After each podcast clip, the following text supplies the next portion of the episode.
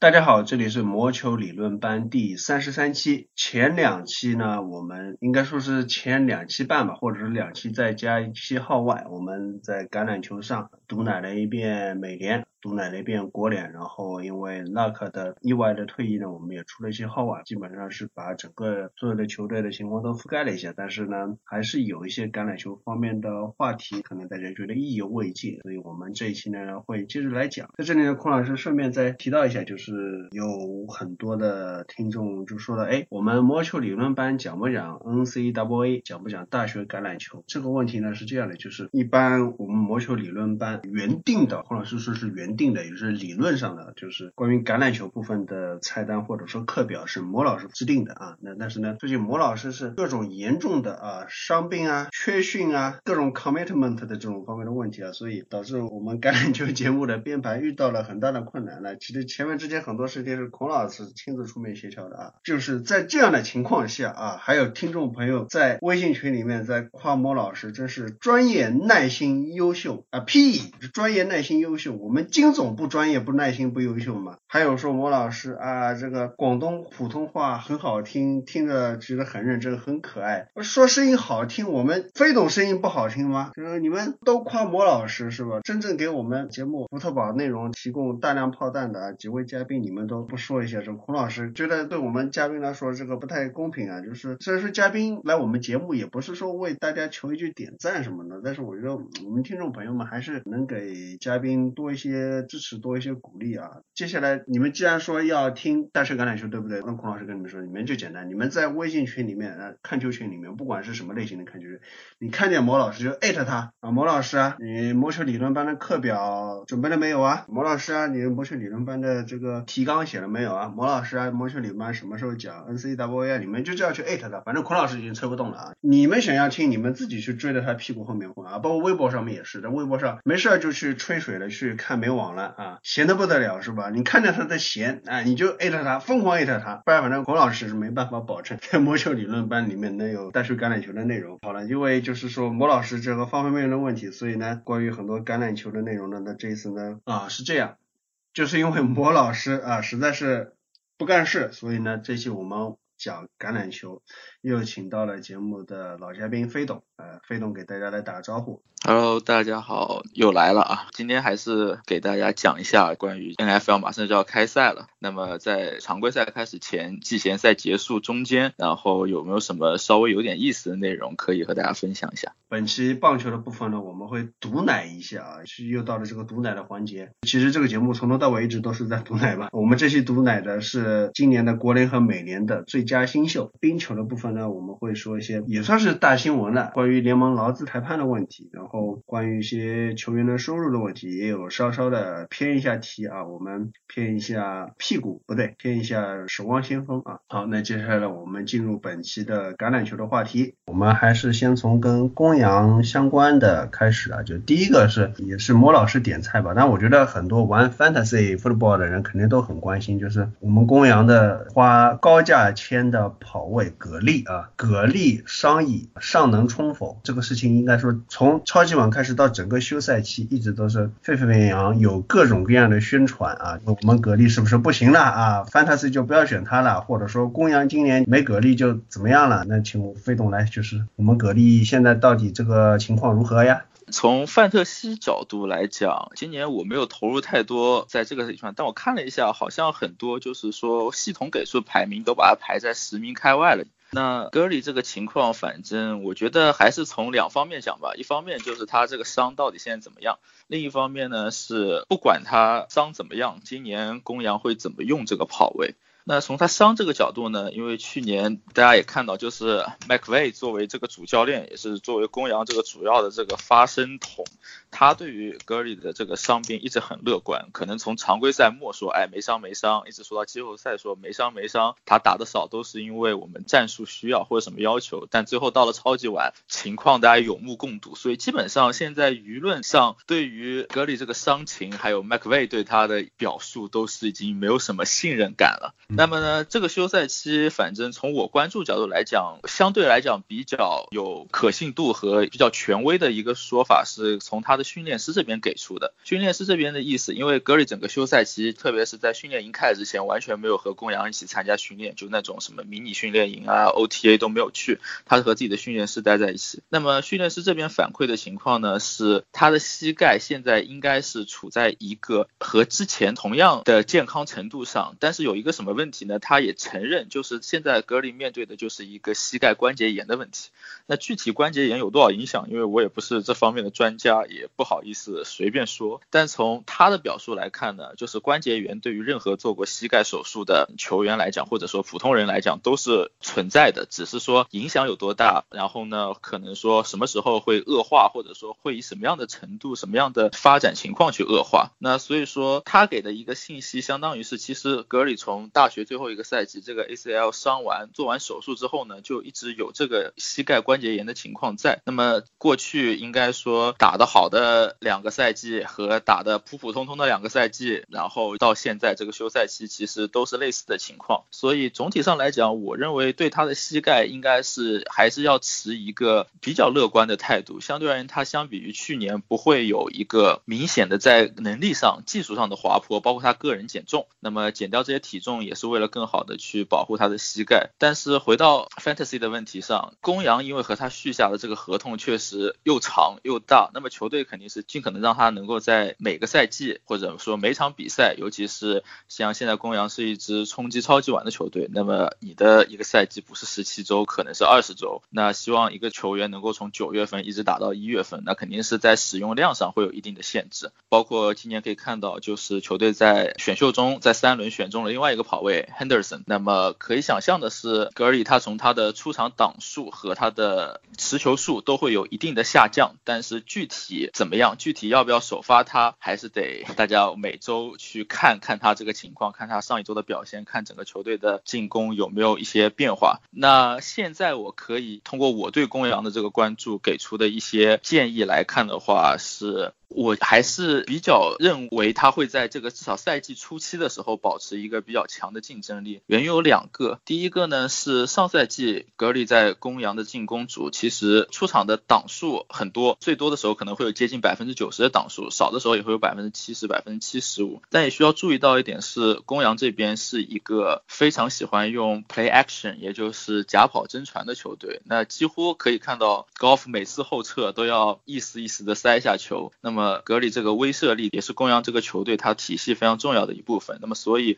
上赛季可能大家比较担心，由于说你出场档数那么多，一场比赛上五十档、六十档可能会对身体负担很大。但其实并不是，公羊相对而言是一个传跑比较平均的球队，大概五十五比四十五左右吧。那么在这种情况下，格里可以有更多时间站在场上，但他不需要说是承担一个冲球的责任。那另一方面呢，通过这个休赛期和季前赛，感觉公羊原本抱以希望的这个。新秀跑位 Henderson，他的发展应该是没有球队原先预想的那么顺利，所以我会比较担心公羊会不会在赛季初期就把 Henderson 很好的融入进攻。那原因是去年公羊在赛季末段，包括季前赛非常大量使用 CJ Anderson，给他安排的是很多我们现在叫什么 d u 或者 inside zoom 这样的一种跑法，通俗讲就是内侧冲跑。但是 Henderson 对于这块内容非常不适应。那么如果说他和格里的擅长的点都是外侧冲跑的话，那公羊暂时没有必要说完全把一些档数去分担给新秀。那另一方面呢，就是可能有很多球迷会玩那种就是跑位接球、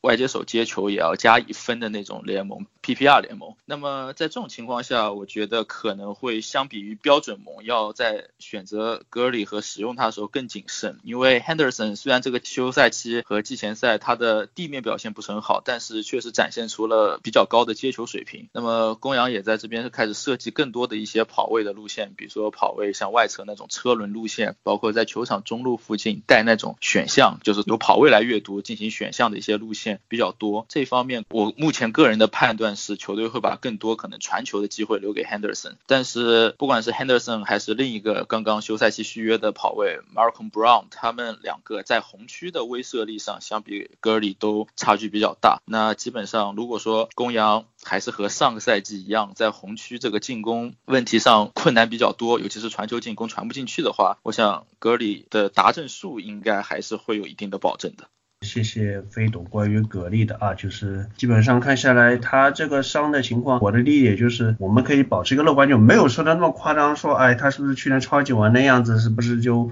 完蛋啦？然后公羊就完蛋啦？这样子肯定没有到这个程度。但是我觉得反过来说，因为我是喜欢对于伤病来说多留个心眼的，因为这么几年下来，就是说可能他这个伤病可能也有点要看天，医生也没有什么办法，他这个情况就存在在那里，所以可能有的时候他厉害。的这个也挡不住，所以确实是，可能今年是想办法就减少一下他的负担。可能上个赛季有点过于依赖格里了，因为确实是好用，用的就多，对吧？那今年就是说可能省着要用点。这样子省着用的话，就是说可能对于传球进攻来说，或者说高尔夫来说。对他的要求或许要更高了一点，就是没有那么多地面进攻的档数可能要少一点。另外就是说，大家也知道你可能今年会用的比较偏保护一点，所以就是说格里就是哪怕你是 play action，可能威慑力也会不像去年这样，会不会有这么一个情况？我觉得多少会有，但这个情况一方面来源于本身公羊的进攻体系就已经相比一年前对各种对手来讲都熟悉了很多。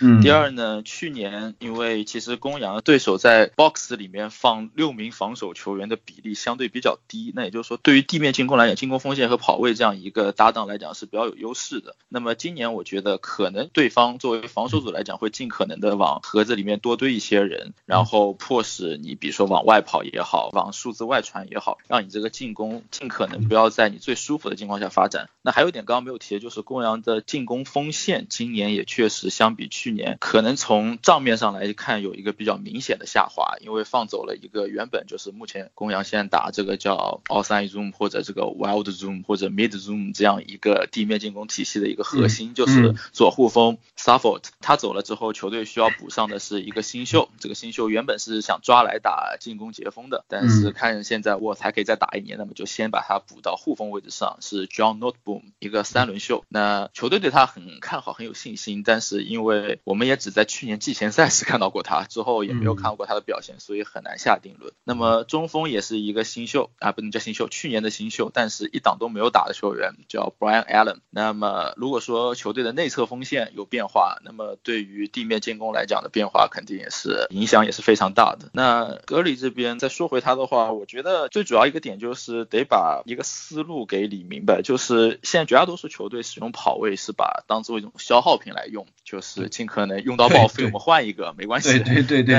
因为格里这个大合同在，所以公羊就得想尽一切办法，今天得用，明天也得用，一直得用到两三年后。所以说，球队的态度和整个用法应该非常保守。通俗来讲，就是我比较推荐那种，就是如果能够每周关注球员动态啊，看一些比赛的话，那你选择格里没问题，你可以看他这个发展。那如果选了之后，可能没有那么多心思去顾虑他，那他就不像去年一样，可以就是无脑摆在首发上那种球员。所以就是他这个情况，确实现在 大家都说不好，没有人说的话是可信的，只能看着再来。格里的我们就聊到这里啊。另外一个公羊大家最关心的球员，也是到目前为止一档正式的比赛没有打过，因为他就是今年的新秀啊，华裔的安全卫持有俊 Taylor Rapp。这个我先说明一下，就是因为大家都想听，都很关注 Taylor Rapp 的消息，所以我也只能问飞董要。但是我觉得可能也知道，其实有些时候并没有什么特别特别多的东西，有新的内容去跟大家去提供的。但是既然咱飞董来了，就是说能想得到。点什么就给大家说一下吧。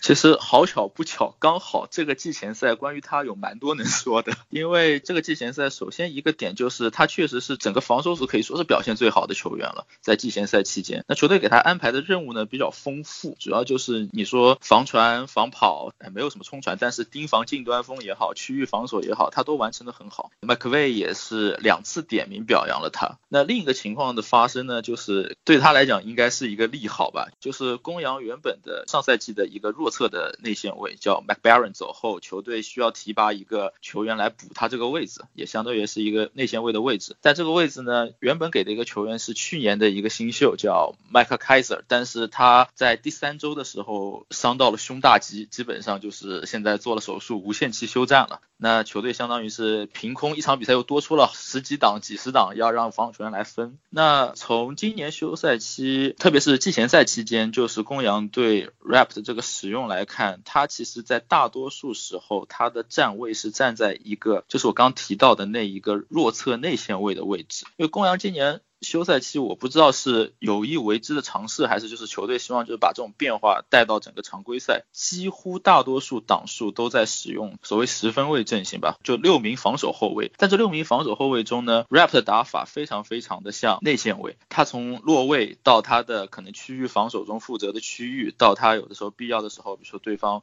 进攻阵型摆开的时候，他要去盯近端锋身去盯朝外接手。所以他其实是在整个季前赛期间扮演的。角色非常就是像去年 Baron 的那个打法。那另一方面呢，去年公羊还有一个习惯是什么呢？就是因为公羊的两名线位，一个是 Mac Baron，一个是 Corey Littleton。Littleton 和 Baron 如果同时在场的时候呢，会让 Littleton 打一个 Mike，就是所谓的强侧的一个中线位、内线位。但是如果说 Baron 下场的时候，公羊经常做的事情是把 Littleton 移到一个弱侧内线位的位置上，因为他有更强的移动能力和覆盖能力，然后同时把另外替补上。来的比较多的是安全位，也就是今年在和 Rap 竞争一个位置的 Christian，让他来补这个 Mike 的位置，因为他有更强的，就是说地面的一个冲击力。在这种情况下，所以今年对于 Rap 的使用，既可以看到去年对于 Baron 和 Littleton 这样一个组合的两个换位的一个影子，也可以说看到公羊一些创新的东西，就是说长时间高比例的使用这些更多的防守后卫。那从站位角度来讲呢，他的站位基本上都是在开球线。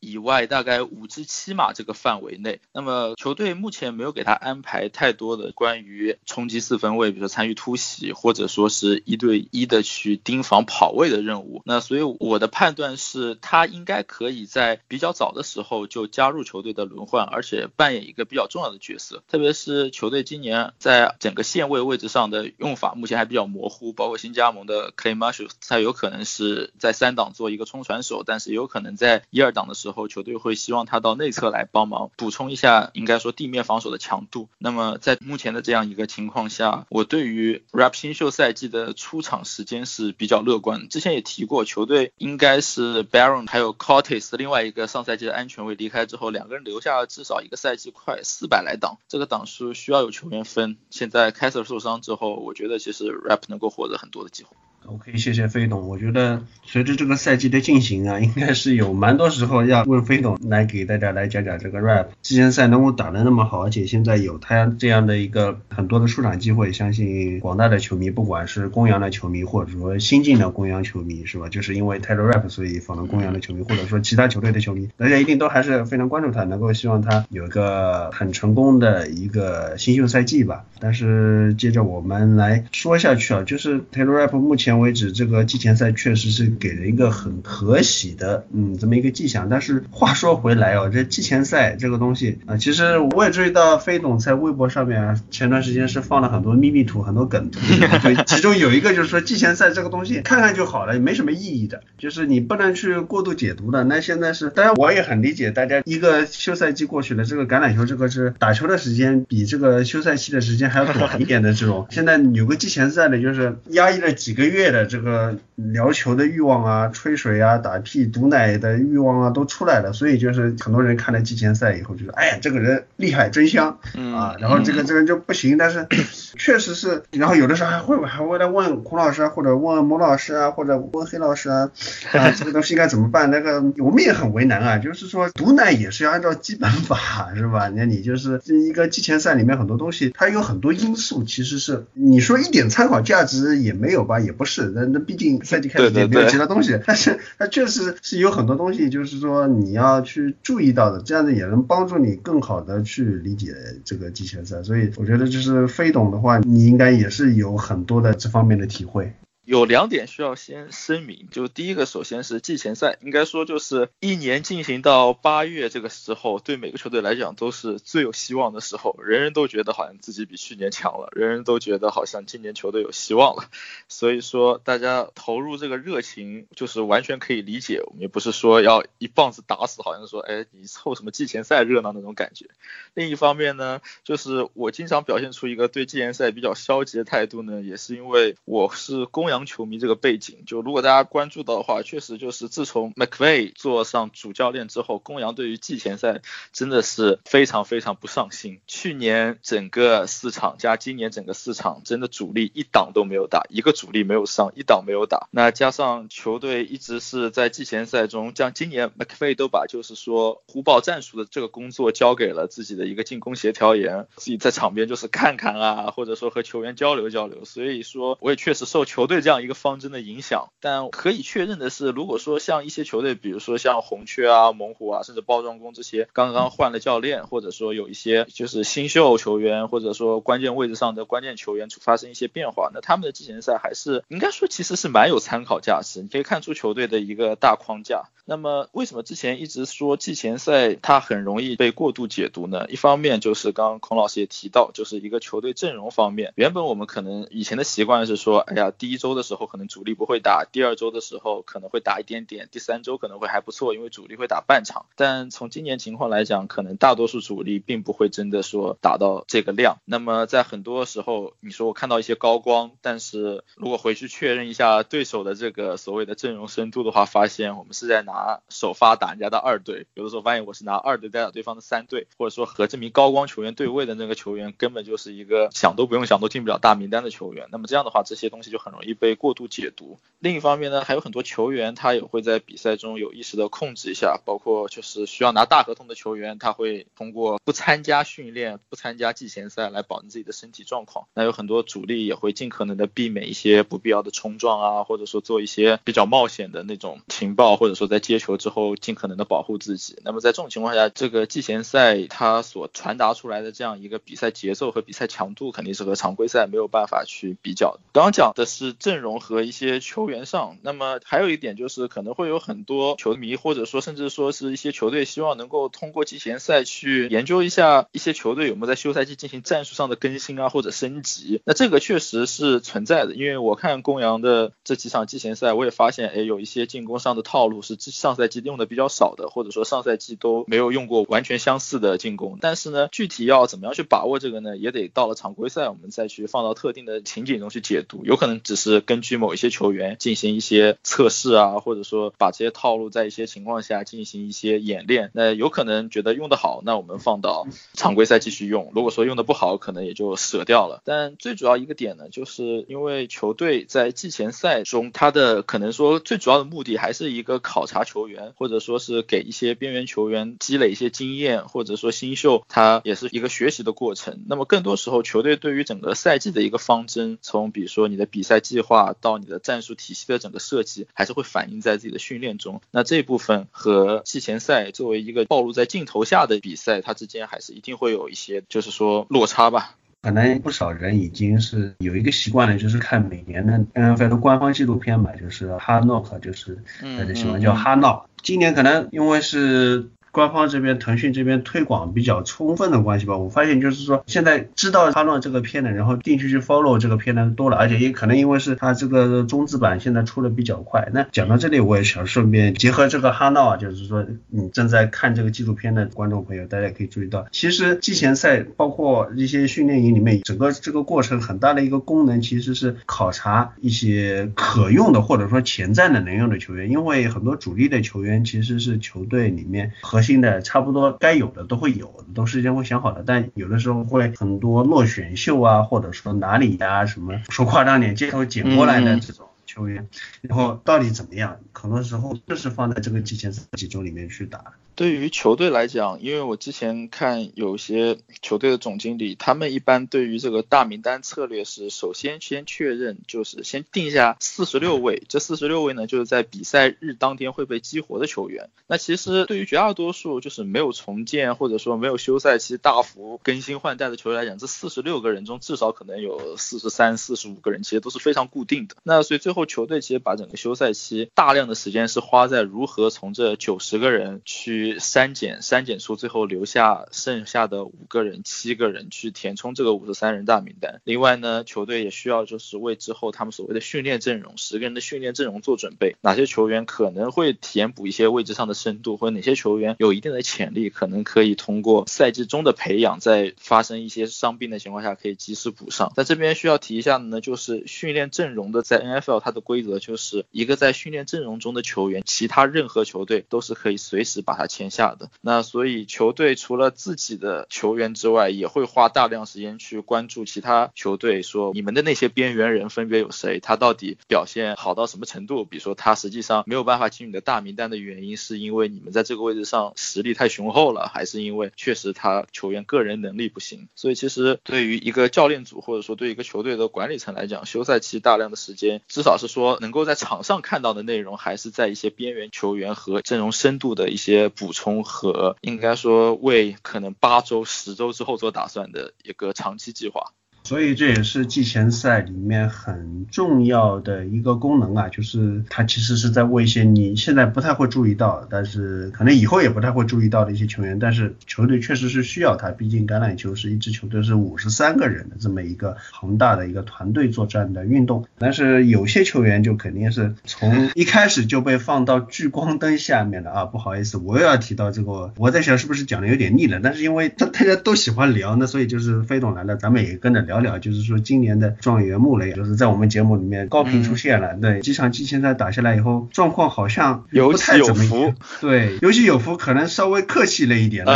就就是说是这样，就是说确实是有起有伏，但是那，这个伏的那一个，就尤其是第二周这个就是趴在地上这样的这个伏，然后起的话吧，第一周和第三周还可以，但是简单来说吧，到目前为止这四周的季前赛，穆雷这个起起伏伏，他还没有一次达阵，他加起来一共只有在第三周的。比赛里面，他主导的进攻下踢了三个飞狗，一个达阵都没有。然后这个东西也很容易引发大家的这个关注，就说：“哎呀，这个人不行，是吧？”很多球迷可能会有这么样的一个观点。当然，就是说有这个想法也确实很正常嘛。你这个结果是挺消极的，你不能就是说你硬要挤出笑容来说啊，他展现了无穷潜力，这个话也不能讲。但是确实就是我们还是回到这季前赛，它有各种各样特殊的情况，所以就是说确实账面可能不是那么好，但是也。不能说过度的去解读，或者说一定就是说他现在肯定是一个很糟糕的状况。今年确实，莫瑞作为新秀，相对于可能大多数在联盟中已经打了几个赛季或者十几个赛季的四分卫，他在季前赛可能说出场时间比较多，球队也给了他比较多的时间去尝试去和一些队友磨合。但是从结果来看，像刚刚孔老师说的，确实我看网络上对他的评价也是批评要远远多过表扬。其实相比批评，我觉得可能更准确的一个说法是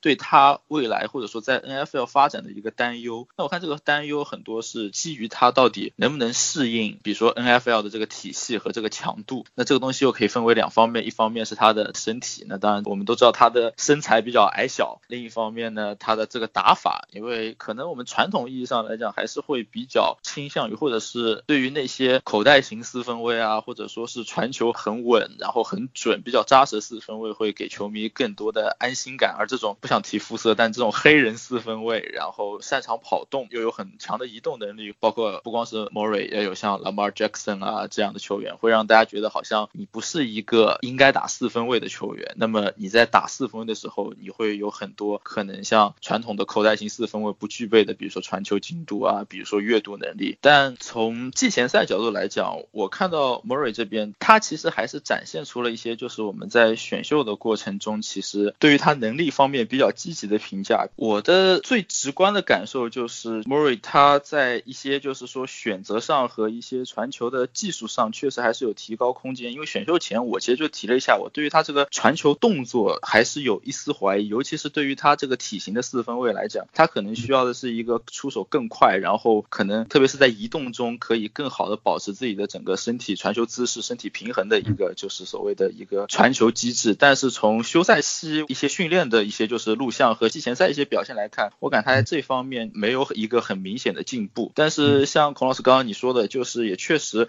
，Murray 有一个让我感觉非常好的点，就是虽然他是一个有移动能力，并且能够通过摆脱为自己争取时间的球员，但是他也非常愿意在口袋中去等待、去找机会、去预判自己队友的一些跑位。就是可能有些教练的说法，因为这个我们中文不太这样说，但是英文的话，他们就会说始终把自己的目光和视线投向球场的深处。我觉得这个其实对于一个新秀四分卫来讲是非常重要，也是之后会对球员的一个上限产生非常大的影响。其实还有很多方面，其实大家在担心的是 Kingsbury 的这个体系对他会造成什么样的影响。从这个季前赛来看的话，我感觉有两个点，一好一坏。好的那个点呢是 Kingsbury 他其实说起来他打的是空袭体系，但是他这个空袭相比于大家在大学里经常能够看到那个空袭，它有很多就是说已经往职业化方向进行改革的元素，比如说它减少了很 mesh 这样一个概念，就是说球员在比较浅的区域的一个交叉，就是说可能是在防守锋线后侧，然后甚至说是线位所在那个区域的一个交叉，快速交，它减少了很多这部分内容，因为面对 NFL 的整个锋线，特别是对于一个身高不是很高的。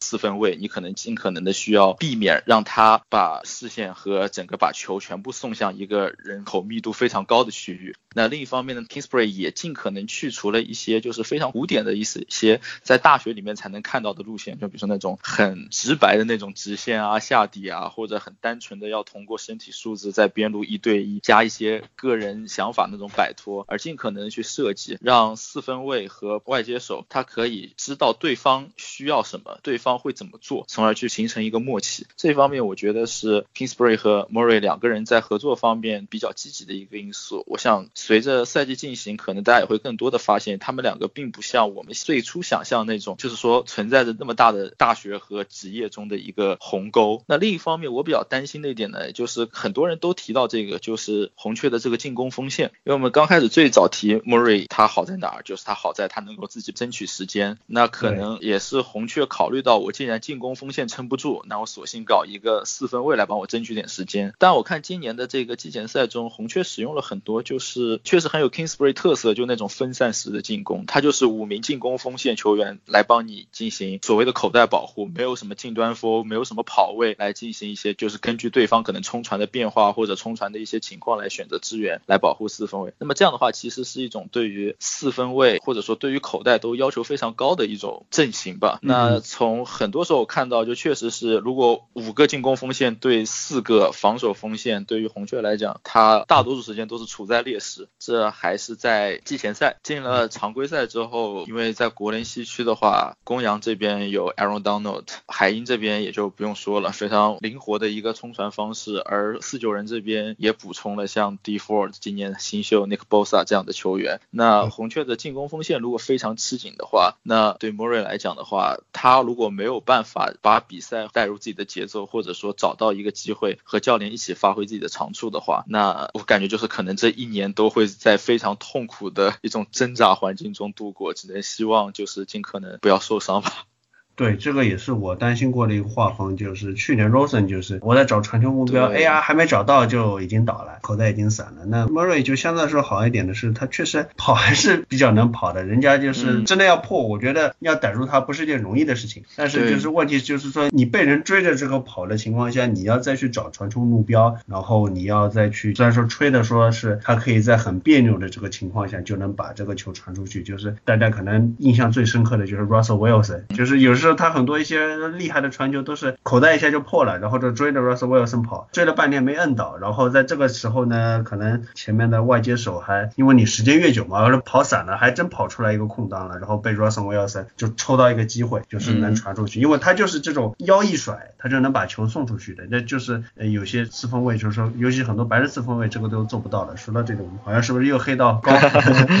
这个不可避免，确实就是因为我们之前也都聊过类似的话题，就是现在球员到底怎么样和体系之间到底是一个什么样的关系。那从季前赛来讲，因为我也没有看太多，但是我感觉 Kingsbury 和 Murray 他们两个人现在还是非常合拍的。那可能下一步大家可以更多关注一下，就是红雀对于这个外接手这个 group 到底该怎么使用。因为之前大家我们都会说这种空袭战术，因为他和 Russell Wilson 在体系上是有区别的。你如果打空袭为主的话，你需要的是整个球队所有人都非常合拍，你可能需要快速出球，需要传短距离的球，那你至少需要保证你的外接手可以跑四分卫知道的路线，而四分卫需要在可以出手的时候出手。那如果在这两方面中根本叫缺一不可。红雀其实从账面上来看，它有非常多有天赋的年轻外接手，然后今年的两个新秀，去年的 Kirk 还有老将 Fitzgerald，他们几个我觉得确实也是和红雀目前的体系是吻合的。那最后能够发展到一个什么程度，我觉得基本上还是看 Kingsbury 到了真的实战的时候，能够把整个他的那套东西所谓职业化到一个什么程度，然后看这个进攻锋线会拖后腿拖到什么程度了。呃，那说到我们这个话题，就职业化到什么程度啊？那 Murray 这边可能是一个比较好的一个例子，就是说不管他和 Kingsbury 的组合打得好还是不好，那大家都得有个参照，就是一个大学的海斯曼状元和一个大学的非常有话题性的这么一个很有创新思想的年轻教练啊，放在一起能够又怎么样？但是呢，另外一边呢，就是还有一个大家也很关注的新秀四分卫呢，话题性也比较多。然后他的季前赛呢，打的好像画风就不太一样了，就是打的是出乎意料的好看。我们回顾一下，就是说我们在选秀那期节目里面，就是汤老师，因为汤老师他其实是工作关系、的时间关系不太方便来我们常规的录制时间的，他都忍不住想办法去找时间来我们直播录制的时候去吐槽一下莴苣你在干什么？六轮签就签了一个 Daniel Jones，然后魔老师因为 NCAA 看到的比较多，他也说了一下 Daniel Jones 的情况，然后大家都整的就是说黑这个 Daniel Jones 黑莴苣是吧？包括我们美联的前瞻金总是吧？然后金总是很神准的预测了，等会儿我们再去吹他一下，他对于 Daniel Jones 他是在文章里面是这么说的，球队几年后还是要去选四分卫的，这个 Daniel Jones 他上限就放在那里啊，已经这么一大罐很浓的这个奶已经浇下去了，但是但是但是季前赛里面大家比较关注的新人的四分卫里面打的最好的是谁？莴苣的 Daniel Jones 简直香的不得了。确实就是从季前赛看，就是哪怕只看集锦都会，其实他的集锦就是几乎他所有表现，他在季前赛真的很少印象中想不到特别明确那种非常非常烂的那种进攻，用整个季前赛给人的感觉是那种非常坚定，然后非常果断，也有已经比较成熟，这个成熟我先打引号，因为不能把话说满，就是非常成熟的一种阅读比赛的能力，所以导致他整个比赛非常流。给我的感觉就是他非常知道自己在这个进攻组，或者说目前他这个进攻体系中需要做的是什么。他知道在什么样的情况下可以把球交给谁。这个东西呢，我觉得我们保守点讲，也可以从两方面来讲。第一个呢，可以夸一下巨人的这个教练组，因为其实我们如果去回忆一下当年打的特别好、特别风生水起的新秀，比如说像 Duck 或者比如说像 Went，他们其实都是教练帮他们设计了很多比较简单的阅读，就比如说你往一个方向阅读，阅读一名球。球员或者阅读一个目标没有问题，换第二个直接传出去就可以了。基本上这样的简单，但是又比较明确、攻击性很强的进攻战术，会对于新秀就是迅速适应这个 NFL 的这个节奏和迅速和一些队友建立默契是有帮助的。那么至少这个季前赛来看，Jones 和巨人在做的是比较类似的事情，通过一些相对简单的球，再去面对一些 NFL 非首发级别的球员，甚至说可能非大名单级别的这些球员的时候，他如何去尽可能的发。挥自己的一些传球上的特长啊，或者说去找自己熟悉的路线、熟悉的距离，去把球传到自己习惯的位置。那刚刚也提到，就是刚好对手也是一个级别比较低的一些对手，那么这些对手很容易出现一些比较基础的一些错误啊，或者说通俗讲就是有的时候破绽很明显。那对于四分卫来讲，一个在大学的时候至少经验丰富，就是有过很多实战经验的一个球员，他知道在面对这样的情况的时候，如何通过自己的一些选择去。去攻击对手防守的一些短板，那么从结果上来看，我们就发现他确实带着球队进攻非常流畅，自己的一些特质，比如说传球的时间点、传球的落点，以及对于阅读之后出手的这个判断能力，就是心态果断程度都做得非常好。所以可以说他的这一个季前赛表现，稍微回想了一下，应该也算是不光是这一年和今年的新秀的对比，也是和过去几年的一些新秀四分卫在季前赛比赛的一些对比中，属于非常好、非常成功的一个表现。琼斯的话，我觉得就是作为新秀，回到我们刚刚对于季前赛这个东西，有一定的参考价值，但是也不能够过度解读，所以还是要持一个谨慎乐观的态度。那具体他怎么样呢？我觉得就还是要看巨人培养他的一个长期的计划，以及实际上球队在一个赛季的竞争中处在一个什么样的姿态，包括他生前的一个已经算老年先发四分卫，在整个常规赛的过程中的一个竞技状态。其实可以猜测一下，也许到了比如说第十周、第十二周之后，巨人的战绩已经非常糟糕了，那么球队其实完全可以把 Jones 放到先发位上去试一试。这个时候我们再来看一下他到底能够拿出一个什么样级别的表现。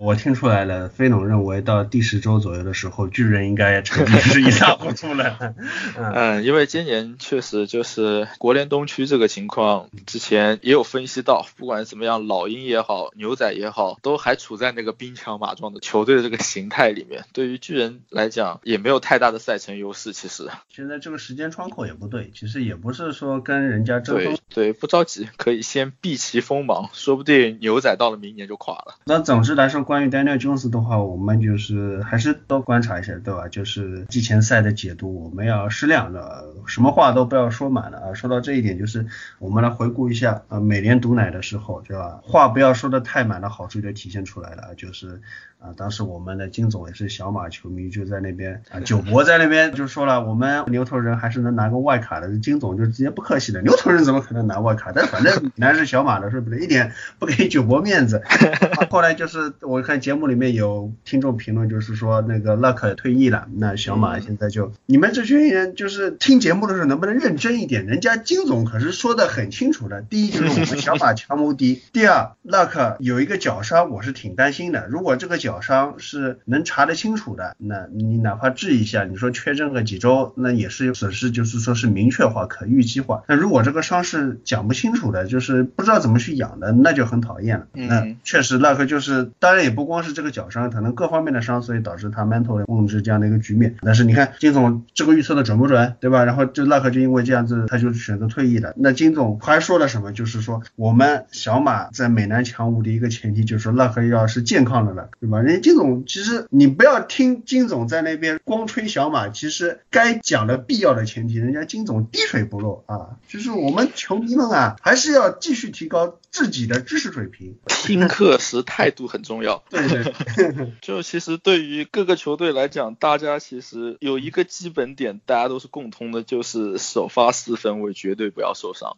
真的叫老鹰上上赛季那个事情，刚好说到美男，我们就从 Nick Force 开始说好了。真的就是属于一个非常非常已经算是神奇的一个特例了。所以说，即便到现在，我个人并不是很看好 Nick Force，也是因为他确实在公羊有过经，也打过那些球，所以他这个情况，嗯嗯，我觉得一个球员他可以受到，包括我们刚刚在讲新秀的时候也说，一个球员他的表现很多时候受到体系。受到教练、受到队友的一些影响，但是他本身球员有一些什么样的特质，所谓有一些什么样的技能点加在哪儿了，这个东西还是一个比较容易看明白的一个点。那个 Nick Fox 在这种情况下，他虽然今年来到美洲虎，他打上首发，那么过去两年在老鹰作为替补，确实就是应该说是稳中有惊喜。但是总体上来讲，在一个十六场比赛的一个赛季中，我并不是对他的情况很乐观。那么呃，美洲虎和德州人这两个主要作为原本在 Luck 受伤之前小马的主要竞争对手，现在确实他们都有机会去冲击分区冠军。那至少他们也应该是像可能九博说的，把外卡作为自己的一个可能说初步的这样一个目标吧。那么美洲虎这边，我会比较担心的还是他们球队的一个稳定性的问题，因为他的防守组可能两年前大家觉得，哎，美洲虎防守组从前到中到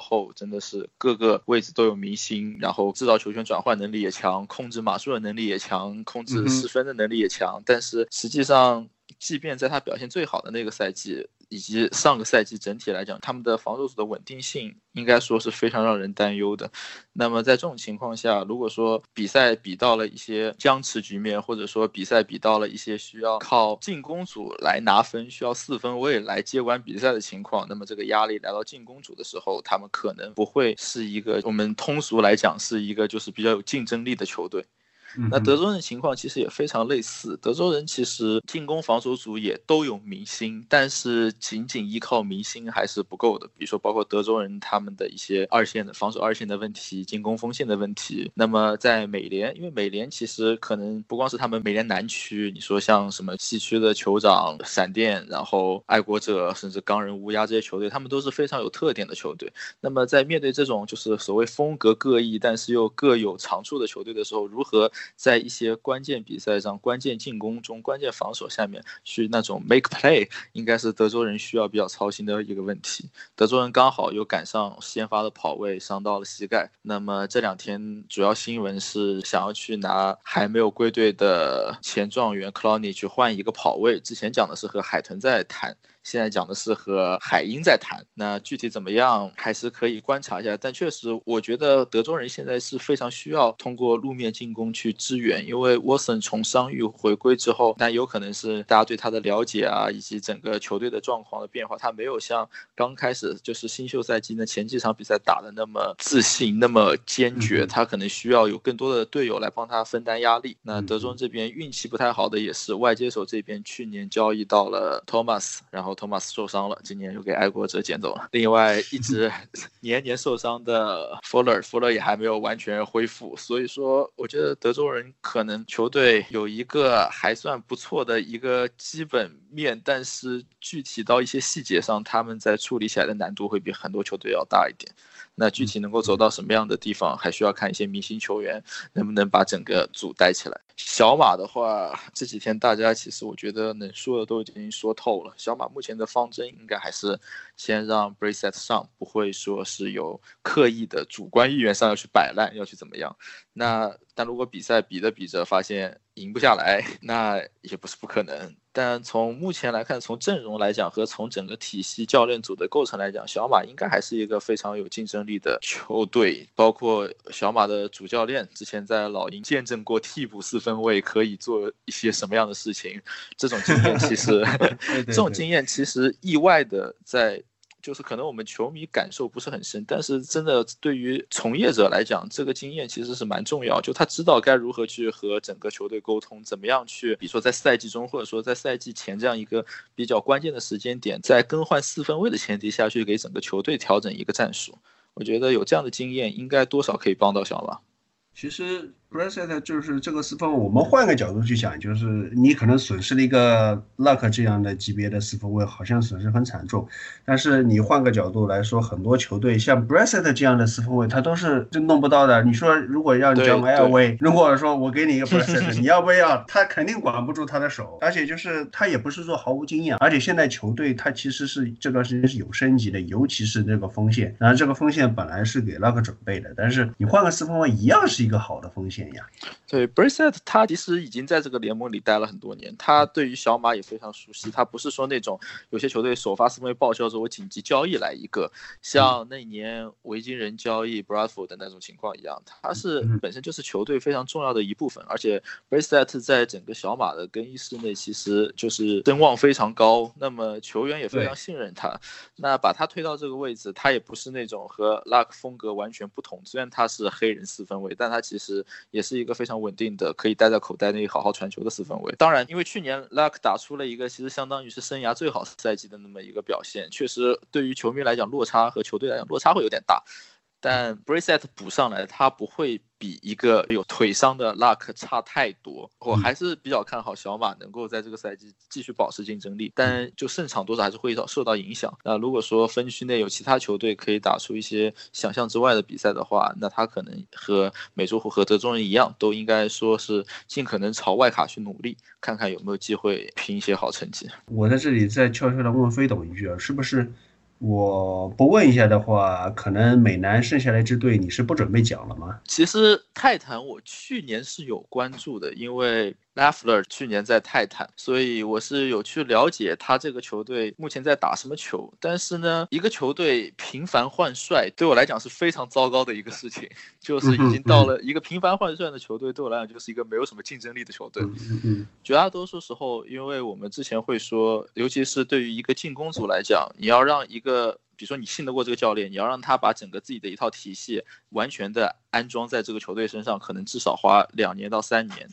这个时间是比较稳妥的，包括让四分卫去学习一个新的体系，让 Mariota 去年学所谓 Lafler 这个从 McVay 从 Shanahan 手下发展出来的体系，到今年又要学一个完全不同的。那同样进攻锋线也是需要不同的一种打法，甚至说我们说需要球员的风格都不一样。我们我们现在也发现，在选秀的时候，大家会说我需要的进攻锋线，我们不再是说我需要一个护锋，我需要一个截锋，我会说我们需要一个可以打什么 gap system 和什么 gap scheme。我们需要可以打 zoom 的，可以打什么 power 的，我们需要怎么移动能力强、横移强的锋进攻锋线。所以只能说，因为很多时候我们换一个教练比换整支球队要方便太多太多。那么只能说，尽管 Mariota 还在，但是泰坦给我的感觉，它是一支重建的球队，我就觉得哎，还是非常困难吧。只能说，Henry Hill 在那边招手，我也在泰坦，我也在泰坦。嗯，呃。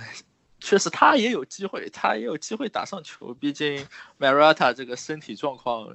大家也有数，Tannehill 其实我会觉得他过去几个赛季，一方面受到伤病的影响，一方面球队太拖后腿，他其实个人有一些被低估。他能够打出一些不错的球，但还是放在泰坦这个环境里面的话，不是很乐观。好吧，主要是这样，因为我有一个朋友，他是泰坦的球迷，就是前段时间可能吃相有点难看了，在那边幸灾乐祸说啊，沃克退役了，然后牛头人的主力跑位赛爆了，我现在开心的不得了啊！我其实。是替他跟费董问一下的。那这个费董既然就是这么个态度的话，我也不用让他来听了。但是季前赛咱话都不说满是吧？咱说了很多，但好像啥也没说是吧？这就是我们季前赛的原则。这就是一个季前赛特色的聊天，就是好像看到了很多东西，听到了很多东西，但是其实很多东西都不是很能推敲，或者发现常规赛一看，哎，完全不是那么一回事。刚好讲到泰坦，我们也可以说一下，就是这几年随着 McVay 和熊队的 Managi。这两个教练来了之后，迅速把球队带成一个进攻能力比较强的球队啊，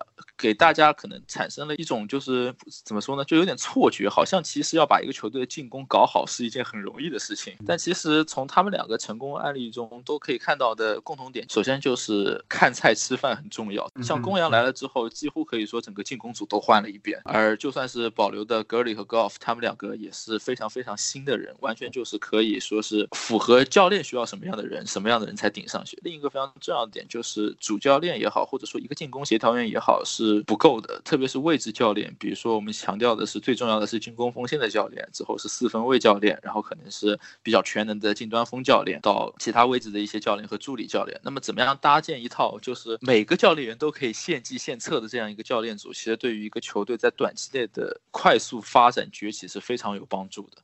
比如我拿公羊举例子的话，其实公羊这边从 McVay 来了之后，他虽然是主教练兼，其实主要负责就是他，因为他要靠。他要来胡报这个战术，他其实是一个名义上的进攻协调员，但是他会把所谓的地面战术的设计、传球战术的设计、三档进攻的战术的设计和红区进攻的战术的设计拆分开来，分配给不同的教练员去执行和设计，然后拿出来大家一起讨论。那泰坦另一个让我比较担心的点就是这套教练组，首先主教练是一个防守教练，然后新上的进攻协调员本身经验不是很多，之前最好也就是当过了几年。近端锋教练，不过近端锋教练已经算是进攻教练中应该算是比较万金油，和每个教练每个位置都需要打交道的一个位置。嗯，但他具体自己有多少进攻上的东西，从呃季前赛没有看泰坦，还得从常规赛看看他们能拿出多少东西。讲到了，再多问一个问题啊，就是说这个听上去可能有点像是什么玩网络游戏练级天赋树一样的，那就是这个进攻教练啊、防守教练下面也有很多就基层的就具体位置的这样的一些教练，那。呃，飞总觉得是不是可能还是当过四分卫教练的，可能如果最后去一路这个升上去升 OC 升总教练会比较好一点？为什么这么问？因为，嗯，对于红雀来说最香的一个就是，但他年纪可能老一点，不是 Arians，他就是一个四分卫教练就就出来，然后就特别能干，调教谁谁都妈妈香。四分卫教练。有多香这个东西，其实它最香的一个点在于，尤其是作为主教练，就是他可以长期保证这个球队的战术，或者说我们讲的更宽泛，这个球队的进攻哲学是比较稳定的，不至于如果说你的主教练是一个防守教练，那你可能哎呀这一年球队进攻打得好，然后进攻协调员被挖走了，你再换一个上来，或者内部补充一个人上来，那不同的东西一直在变，对于球队的长期发展和竞争力的保持并不是很有利。那其他教练来讲的话，四分卫教练的好处是什么呢？绝大多数四分卫沟通能力比较强，特别是有过四四分卫经历的那些教练，他们会沟通能力好一点，他们也会性格比较突出，他能够和球员更好的沟通。这样的教练，他如果说可以和四分卫处好关系，那么球队在进攻中最重要的两个点安排好了之后的点，可以成一个辐射状的去安排。从主教练或者说进攻协调员的选择来讲，一定不是绝对的。包括现在可能最好的一个例子是闪电队的主教练 Anthony Lin，他最早是一个特勤教练。出身后面主要是做跑位教练，他带的地面进攻其实非常有特色，但是他到了闪电之后，大家发现，哎，他把这个球队的传球进攻也打造的很有特色，但这特色我现在是找不到一个什么样的词去描述它。可能还是看他这个教练本身的积淀吧，就是虽然我只是干的一个在下面基层的话，干的是一个比较小的专业，而且可能大家听着觉得好像和四分卫啊这种高大上的距离有点远，但是如果你有这个能力，你只要升上去给你这个机。机会以后，你还是能够掌控去全局，然后把什么东西都整合的比较好。对，但其实非常重要的就是主教练一旦当上了主教练，你是不是四分卫教练出身其实就不重要，非常重要就是你还是要和整个进进攻组进行整合和防守组。比如说像 b i l l i c h e c k 这种，他防守出身。他的防守体系非常稳定，但是他对于进攻组的不能叫干涉吧，就是这个把握其实是非常有话语权，而且都是安排的非常准确。然后 McVay 我之前看到过一个关于他的说法，但是我不确定这个说法是不是有一点夸张啊？因为我看到有一个前球员还是前教练员说，他说其实联盟中绝大多数进攻协调员或者主教练，他是不会去关注进攻锋线的掩护到底是用一个什么样的掩护方法。特别是在传球进攻中，他们只会跟进攻锋线的教练说：“你帮我想办法。”把这些冲传手拿下来，而我做的工作去设计路线，去让四分卫传球。但是那个教练员特别夸了 McVay 是夸了什么点呢？就是他会去非常认真的和锋线的教练一起设计，就是怎么掩护谁谁谁可能要比如说后撤到几码的位置过成什么样，然后根据这个掩护的体系和这个不掩护的方式，然后再去设计自己可能要传一些什么路线。当然，我觉得肯定不止他一个人会。这样，但是我觉得从这个事情上来讲，可以看到非常重要一个点，就是作为一个主教练，或者说特别是进攻型的主教练，很重要的还是要去把各个组整合起来，这样才可以让球队整个所谓说大家在同一页上面找到这样一个节奏。其实就是一个协调配合的这么一个东西。这个倒不一定光说是橄榄球了，你说是任何的对团队运动项目，或者说我们工作当中也好，其实也都是这么一个道理。你对你下面各个组，如果就是你能了。了解它怎么运作的话，或许就能有更好的配合，而不是简单的只是一个分配一个任务。这个我觉得是确实是非常重要的一件事情。对，还有包括我们刚本来计划说一下，但后来中间跳过，可以现在简单说一下。就是现在因为新秀的训练时间的原因，就是我们说在原本的就是之前旧的那个 CBA 的体制下，大概基本每支球队在赛季开始前可以进行五十次全装备训练。那么在赛季期间也没有说你必须周三怎么样，周四怎么样，就是想怎么训练都可以安排。那那个时候大家就会尽可能的，就是说，比如说天赋好的球员，能力强。强的球员我拿来了，然后再把它改造成自己需要的球员。那么到了现在，因为目前的这个 CBA 制度，它对于球员的这个健康状况非常非常非常的关注。它在就是整个休赛期的训练是要求每天只能在训练室室内停留四个小时，就面就算是常规赛期间也只能进行十四次。就是全装备的训练。那如果说大家去关注一下自己组队在整个休赛期的一些训练的一些可能有些 report 的话，也会发现，就基本上，哎，怎么今天也不上甲？哎，今天怎么只是走下战术？什么时候才有冲撞？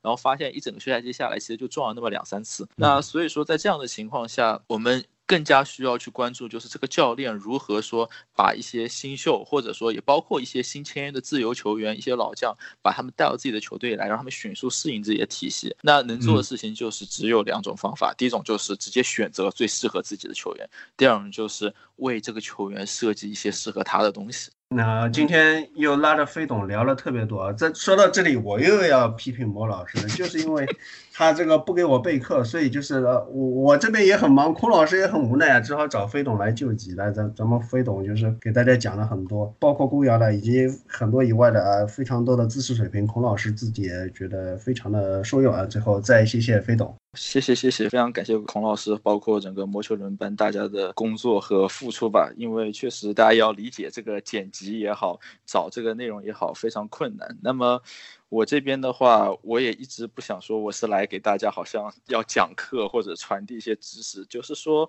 可能大家看球也好，包括说不光是球，包括一些事情上，你像 luck 退役这种东西，大家有不同的视角，怎么样去分享一些可能属于我个人的视角？如果说可以对于一些人或者说一些朋友，大家会有一些启发，或者说觉得哎这个事情原来还能这样想，或者这个事情哎还有这种东西是我之前没有想到的，也算是给大家提供了一些新思路。我觉得这样的话也算。是我们来做这样一个节目的初衷之一吧，非常感谢大家，之后应该还会有机会再见的，肯定会见的，因为就反正就捉着飞董就是问 Taylor Rap，别问问就是 Taylor Rap 啊，再次谢谢飞董，好，以上就是本期魔球理论班的橄榄球的部分。在之前节目里面，我们已经是做过了关于另外一个奖项，就是今年的赛扬奖的毒奶。看一下最近柳贤镇柳球王的一些发挥，其实我们觉得有点不好意思，但是节目组还是会把这个毒奶的精神继续发挥下去。那我们就进入到今天关于国联和美联的最佳新人奖的预测（括号毒奶部分）。首先，我们从国联开始吧。国联现在呼声最高的自然是大都会的佩德隆索。其实大都会最近一段时间在追这个季后赛的名额。大都会的整体情况，包括佩德隆索的发挥，本来应该让我们的资深的大都会球迷汤老师过来讲一下的，但是很遗憾没有这个机会。我们还是先回顾一下佩德隆索这个赛季的发挥吧。这个赛季皮特阿隆索光凭表现的话，可以说是当之无愧的国联的最佳新秀。虽然说国联另外有几个今年的一年级生表现也非常不错，但是皮特阿隆索现在的硬实力表现足以成为今年国联最佳新秀的有力争夺者。他前两天刚刚打破了队史由 Daryl Strawberry 保持的三赛季四十一轰的队史记录。这个赛季他的全垒打数已经达到了四十二支，距离二零一七年 Aaron Judge 创造的联盟五十二支本垒打的一年级生的本垒打记录也就差了十支。要说这个赛季，阿隆索还是有机会打破由 Aaron Judge 创造的这个记录的。不过值得注意的是，自从全明星赛之后，皮特阿隆索他整体的发挥状态有所下滑，可能也是中了所谓本垒打大赛冠军的魔咒吧。就是之前有研究发现，一般参加了本垒打大赛拿了冠军以后，有可能拿到冠军的那名选手在下半赛季他整体的发挥可能会不如上赛季。当然了，下半赛季从全明星赛之后的话，皮特阿隆索他的打击三围掉到了零点二三五、零点三五六和零点四九四。当然，他的本垒打产量还是没有减低，到现在为止，下半赛季已经打了十二支本垒打。但是从尤其是打击率来看的话，他的表现较之上半赛季的话有部分下滑。但是总而言之，皮特阿隆索尤其是他上半赛季的表现是支撑纽约大都会一直没有彻底丢失冲击季后赛希望的一个保障，所以现在大都会整体的表现都上来以后，在九月如果大都会有希望能够冲进国联的季后赛的话，不光要大都会的投手群给力，皮特阿隆索也需要尽快的找回状态，这样的话大都会才有那么一丝希望可以。啊，打进季后赛。此外，还有一位和 Peter Alonso 一样是今年的开幕日就出场，并且有着很好发挥的教室的 Fernando Tatis Jr. 在其他的新秀球员还没有什么粉丝的时候，Fernando Tatis Jr. 居然率先在微博上出现了亲妈粉。不过在这里，我也对这位老母亲表示一下我遗憾的心情，因为小塔进来的这个受伤的情况，呃，让他这个赛季都不再有出场的机会。不过他这一个。赛季的表现还是非常出色的，我们也来回顾一下。Fernando Tatis 这个赛季刚开始的时候，他已经在联盟的各大专业杂志还是网站上面的新秀排行榜上高居第二的位置，甚至有对他比较看好的专家将他排在了全联盟农场新秀的第一名。然后教士在一开季的时候就决定把 Fernando Tatis 拉上大联盟，这个举动也是让众人都有所吃惊。不过 Tatis 在大联盟充分展现了他的出色的打击能力，他在在受伤之前的话，他的打击率在三成以上，然后在国联也能排进前十，所以光就他的打击能力来说还是相当不错的。而且他不光有打击能力，他的相关的长打能力的话也有一定的发挥。考虑到他目前只有二十岁的年龄，如果假以时日，过个两年的话，说不定他的表现可以参照这个赛季杨基的 Gleb Torres 的表现，能实现更大的飞跃，未来非常有可能成为又一名 MVP 级别的选手。而且他 Tis 不光他打击方面的能力很强，而且他的跑垒速度方面是在联盟当中属于非常顶尖的。根据 Statcast 的相关的数据的话，他的他在跑垒时候的巅峰速度可以达到每秒二十九点三英尺，而且他在跑垒的时候有百分之六十四的概率可以较联盟平均水平多跑一个垒位。当然了，他在手背方面的话，他靠着他的非常快的脚程和他非常灵敏的身手，也有不。少美季的表现，不过在塔蒂斯的打击上面还有一个比较大的缺陷，就是他被三振率太多了。就这个赛季他的被三振率曾经超过了三成。如果说未来要成为一名非常出色的打者的话，这样的三振率显然是不能接受的。而且在八月中旬时候，他第一次因为伤病提前告别了这个赛季。或许经过一段时间的养伤和冬天的加练，下个赛季他第一次的发挥或许能更上一层楼。虽然相对于野手来说，投手在这种奖项的评选当中往往是不占据优势的，但是今年国联也有一位先发投手的新人有着非常惊艳的表现，那就是迈克·索罗卡。索罗卡上个赛季已经上大联盟投过几场比赛了，然后这个赛季他算在大联盟站稳了脚跟，而且这个赛季他还代表亚特兰大勇士入选了全明星。到目前为止，他先发了四场比赛，拿到了十胜三负的成绩，自责失分率只有二点四四，然后送出了一百一十三次的三振，高阶数据也非常漂亮。可以说索罗卡的表现是所有新秀投手里面最出色的，但是很不幸，他在国联新秀的竞争当中碰到了像皮特。阿隆索这样出色的发挥，所以他或许在最后的新秀评选当中能拿到选票。不过他最后能拿到最佳新秀这个荣誉的概率并不大。值得一提的是，他这个赛季他的高阶数据充分展示了他的压制能力是非常非常强的。如果索罗卡可以在未来几个赛季一直能保持这样的发挥的话，那他将成为亚特兰大勇士新一代的王牌投手，继承之前三巨头的衣钵。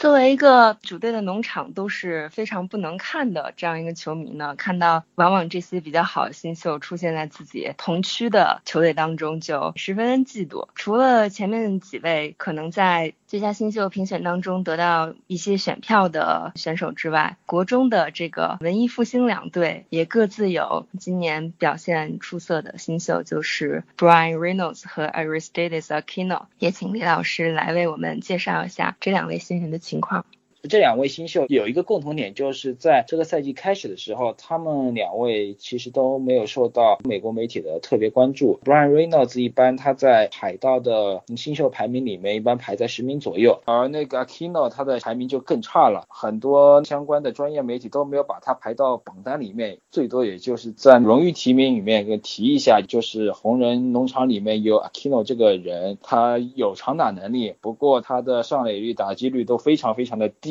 所以对 Aquino 本人这个人的话是非常非常的不看好。不过，随着赛季的进行的话，像 Brian Reynolds，其实他并不是在海盗被选中的，他是通过之前海盗和旧金山巨人的一笔交易，海盗送出了 Andrew McCutchen，然后从旧金山巨人就对应的把 Brian Reynolds 和 Creek 送到了海盗。上个赛季其实 Reynolds 已经登上了大联盟了，但是据他自己赛后透露，其实他刚登上大联盟的时候，呃，就心情非常紧张，整体的打击动作都有点变形，所以发挥并不是很好。不过这个赛季他重新回到大联盟以后，他充分展现了自己打击能力非常强的特点。他到目前他的打击率能排到国联第三，然后他上垒率达到了零点三九九七，接近四成，这是一个可以说标准的踏入先锋的配备。而且不光他的打击能力非常出色，他的高阶手背的数据也非常好。而且进入八月以后，他的长打能力也开始有所展现，他的球也开始能打出了呃长打，特别是本垒打。只不过还是要提一下，就是如果看一下 Reynolds 他整体的高阶数据的话，他的落地行传打率就是 BABIP，衡量他的运气值还是比较高的，所以可能他这个赛季的成绩有一定的水分的因素。当然了，对 Reynolds 来说，更加不好的消息就是因为他在海盗的话，海盗这个队这个赛季，特别是下半赛季以后，整体是呈一个崩盘的趋势，所以或许他表现再出色，可能一般媒体都注意不到他。然后 Aquino 相较于 Reynolds 来说，之前更是默默无闻了。然后多亏了在七三幺的时候，红人为了从克利夫兰印第安人换来 Trevor Bauer，接连送出 Yasil Puig，正好为 Aquino 腾出了空间。当时正好 Aquino 他在三 A 打的成绩也非常出色，所以红人顺势就将他提上了大联盟。然后 Aquino 正好就抓住了这个机会，打出了可以说是历史级的表现。就到现在为止，八月他。已经打出了十四支本垒打，在联盟历史上面的话，也可以排到第三。排在他前面的一个是 Rudy York 的十七发，Aaron Judge 是十五发。然后在红人队史上面，他已经是和 Frank Robinson 并列十四支本垒打，排在了队史首位了。这样的表现可以说大家都想不到。不过因为 Aquino 本人他上大联盟时间太短，就算 Aquino 打完整个赛季，他也只有两个月的时间，光靠这两个月的经验表。现这肯定是不能和皮特阿隆索这样从赛季开始就 carry 全队到赛季结尾的表现来相提并论了。所以，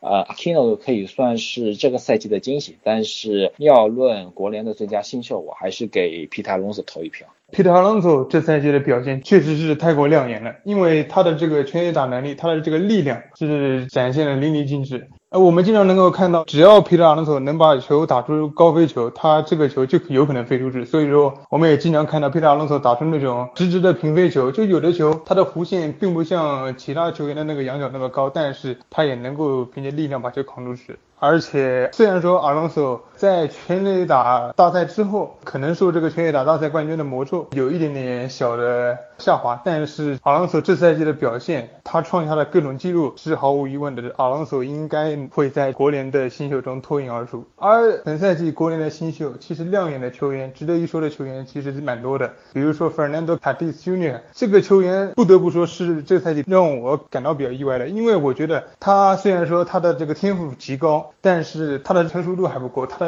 年纪其实还不大，而且他的这个挥空率是非常非常高的。所以说，他的斯 Junior 最后能够在本赛季打出这么好的数据，特别是他的打击率，虽然说可能跟 BIBIP 有一定的关系，但是其实能够打出这样的打击范围，并且也能展示出这样的长打能力和其他方面能力，也是还是相当不错的。这里也就提一下，我也一直把这个塔蒂斯跟联盟的另外一个球星哈维尔拜斯相比，就我觉得两个人其实在很多的方面都是非常像的。两个人拥有着极其出色的运动天赋，他们就可以说是那种腿炮型的球员，就是他们有一定的力量，而且这个速度也是非常快的，而且他们也能够在手背位置上做出非常漂亮的手背动作，但是他们的挥空率实在是太高了。不过塔蒂斯未来在大联盟中多打几年球，慢慢的把这个成熟。都练上来之后，再加上塔迪斯的天赋，我觉得塔迪斯还是非常不错的。本赛季教士其实让大家有一点迷惑，因为教士在揭幕战 Open Day 的时候拉上了两个从来没有在大联盟出赛过的球员，一个是塔蒂斯，另外一个是 Chris Paddock。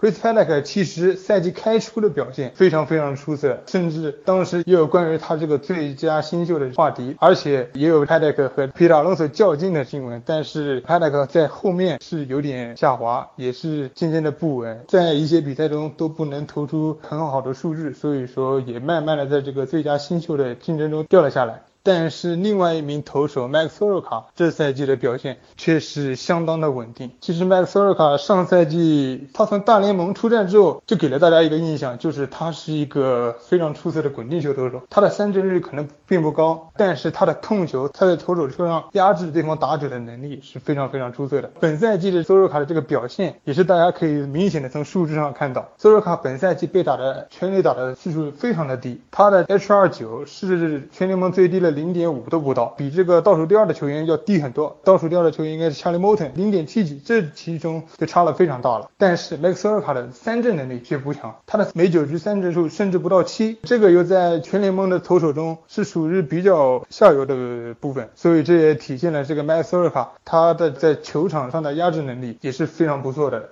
他能够更多的利用活球来解决对手，既节省了体力，也能够有效的抓到出局数，解决对手。其实本赛季还有一个大家期待值很高，也可能在最佳新秀的评选当中占有一席的球员，他就是这个勇士的另外一个球员 Austin Riley。Austin Riley 是因为这个 i n s e r t 的受伤能够上场大联盟，并且球队给他在角落外留了一个位置。而且 Austin Riley 一上了大联盟之后，就拿出了他这个火热的棒子，他是也是开始全垒打数很高。并且也创造了一些记录，但是 Australia 他在小联盟中就有一个很大很大的问题，就是他的这个三振率是超过了百分之三十，就非常非常的高。所以说，其实当这样的球员，即使他开始经常送出全垒打，火力非常的猛，但是这个挥空比在这边也就决定了他后面的比赛中，如果不能延续这样的好的状态，那么他的出局的比例就越来越高，也最后导致了后期的 Australia 的数据是非常非常难看。当然，后来他也因为自己受伤是进入了。伤病名单也是遗憾的结束了本赛季，但是奥斯瑞利他的这个长打能力是还值得大家一看的，他的三振的问题未来会怎么发展也值得我们关注。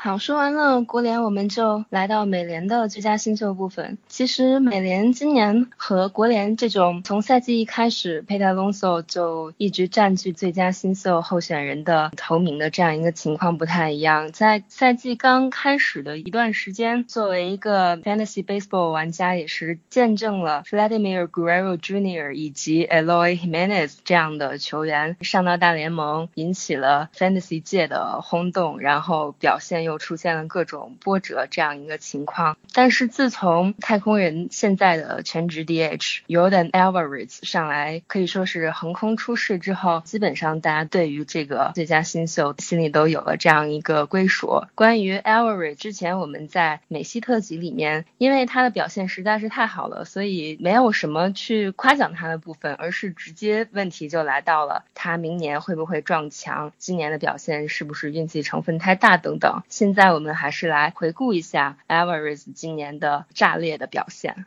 这个赛季其实休斯顿太空人他碰到的伤病问题一点都不比像道奇这样的队少。不过正是 Jordan Alvarez 从小联盟上到大联盟以后异军突起，打出了非常炸裂的表现，所以很好的帮助太空人稳住了局势。然后现在太空人的战绩也是在全联盟和洋基、道奇三足鼎立，已经拿到了将近九十胜了。这个赛季，Jordan Alvarez 到现在为止，他总共二百六十六个打席，已经打出了二十一支的反垒打，而且他的长打数也达到了四十，攻击指数到现在还维持在一以上，达到了一点一一零。做一个比较的话，就是像目前联盟里面和他攻击指数相近的球员，分别是像德州游骑兵的 Joey。Gallo，波士顿红袜这个赛季状态非常火热的 Rafael Davis 和他的队友 Michael Brantley。如果说要和历史上的最佳新秀的成绩比一比的话，我们就拿最近的也是最直观的例子，二零一七年 Aaron Judge 的那个赛季，Aaron Judge 是六百七十八个打席，他的攻击指数也是一点零四九，而现在 Alvarez 他的攻击指数是一点一零零，可以说如果 Alvarez 这个赛季打的时间比较长的话，他或许会成为美联最有价值球员的竞争者。而且和国联有点不一样的是，美联今年新秀他的出色的投手表现并不多，所以 Alvarez 他碰到的情况和2016年 Gary Sanchez 碰到的情况不一样。像 Gary Sanchez 2016年他上到大联盟以后，他的表现也是非常非常的惊艳。不过当时他那个赛季底特律老虎的 Michael Farmer 他的整个赛季的表现都非常的稳定，投的像一个二号先发一样。所以在赛季结束的时候，关于评选美联最佳新秀时，是要按照整个赛季的持续稳定度来评比呢，还是要按照一段时间内到底整体表现有多炸裂来评？也产生了相对比较分歧的观点。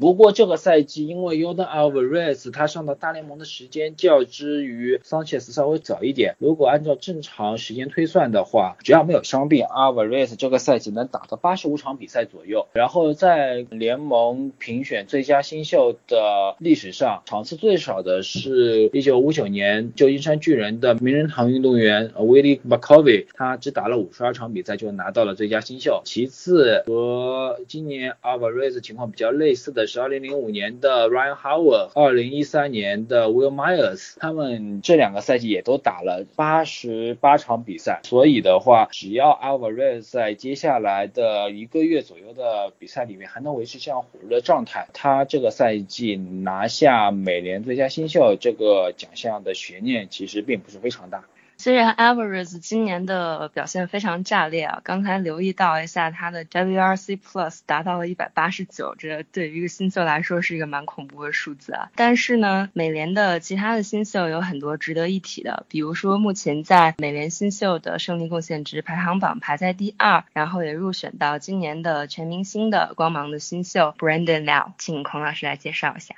Brandon Lowe 这个是说起来是苦中带笑，为什么这么说？因为他是在确定已经是进入美联全明星的时候，然后他是一个自打球就很重的打在净土上。那大家自打球看的也非常多了，就是疼不疼呢？就是有可能你只能通过这个球员的表情知道。但是那个自打球是你不看他脸，你都会觉得是非常疼的。当时就是一瘸一拐的就上一垒，那后面也是确认是打了一个骨裂，这就乐极生悲了，因为。他之前也是递补进了全明星赛，那当时递补进全明星赛的时候，杨基的 Yes Network 还不太服气，就说，哎，为什么我们的 Torres 把当时的数据和 Brandon Law 比了一下，那就觉得，哎呀，我们 Torres 是不是看着还比 Brandon Law 要好看一点？那确实就是他 Yes Network 列举的这个数字，当然也都是真的。那如果是 Brandon Law 进的全明星，那 Torres 不进，好像是有点你说不过去啊。但是如果你按照胜利贡献值来算，当然就是我们之前说过的红网和绿网算法不一。按照红网的算法，Brandon Law 他的胜利贡献是到二点九，当时其实是在二垒手的这个位置上，不是和新人比，和整个美联的其他二垒手比，就是相当有竞争力的这么个数字。就是因为 Brandon Law 呢，他打击按照二垒手的表现来说，也算是相当不错了，那攻击指数是零点八六二，其次他的手背还算是相当的不错。那所以对于内野手来说，你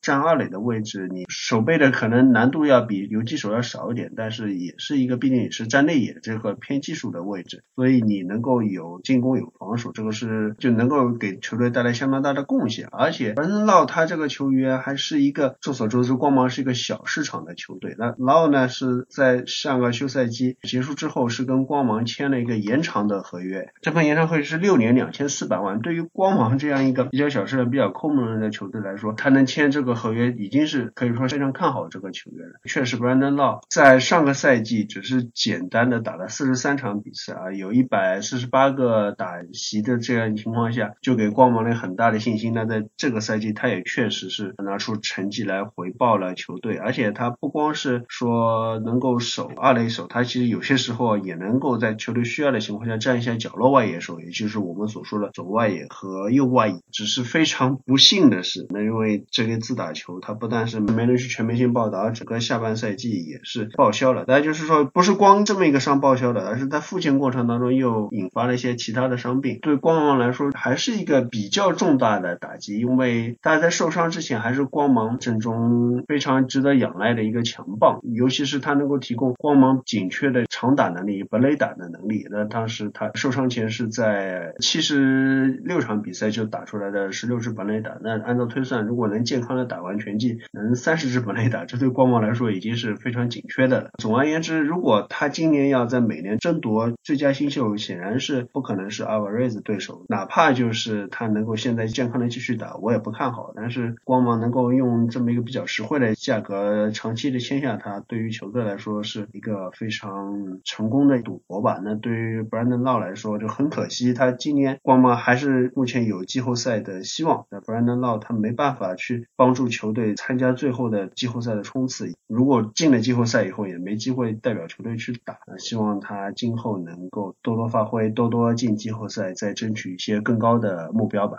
讲到美联的新秀，就不能不提一下今年的两只小蓝鸟，也是出场时引发了非常大的话题性的两位球员，就是 Vladimir Guerrero Jr. 以及 Bobby Shett。Vladimir Guerrero Jr. 也就是小军曹，他是大家非常期待的一个 prospect，在这赛季开始之前，也是基本上公认的呃全联盟第一 prospect。这个赛季他是四月末的时候。终于是千呼万唤之下登上了大联盟，可能也是因为大家对他的期盼太高，他在大联盟的前几个月打的是完全没有大家的预期那样好，呃，出现了种种的不适应。不过从全明星周末开始，他的这个表现就逐渐达到了大家对他的期待。首先就是全明星周末全垒打大赛上和。Jock Peterson 惊世的一个半决赛的对决，总共在全垒打大赛轰出九十一发，这样恐怖的数据。从那之后，和大多数球员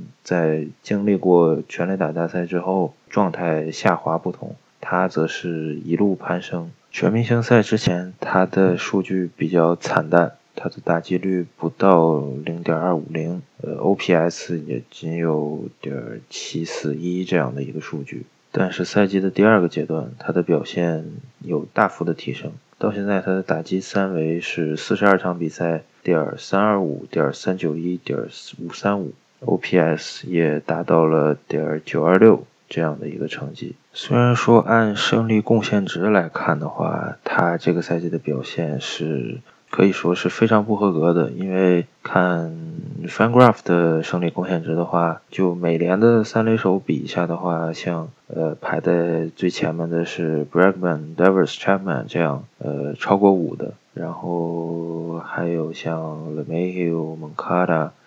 Yuli Gurriel，甚至是 Hunter Dozier、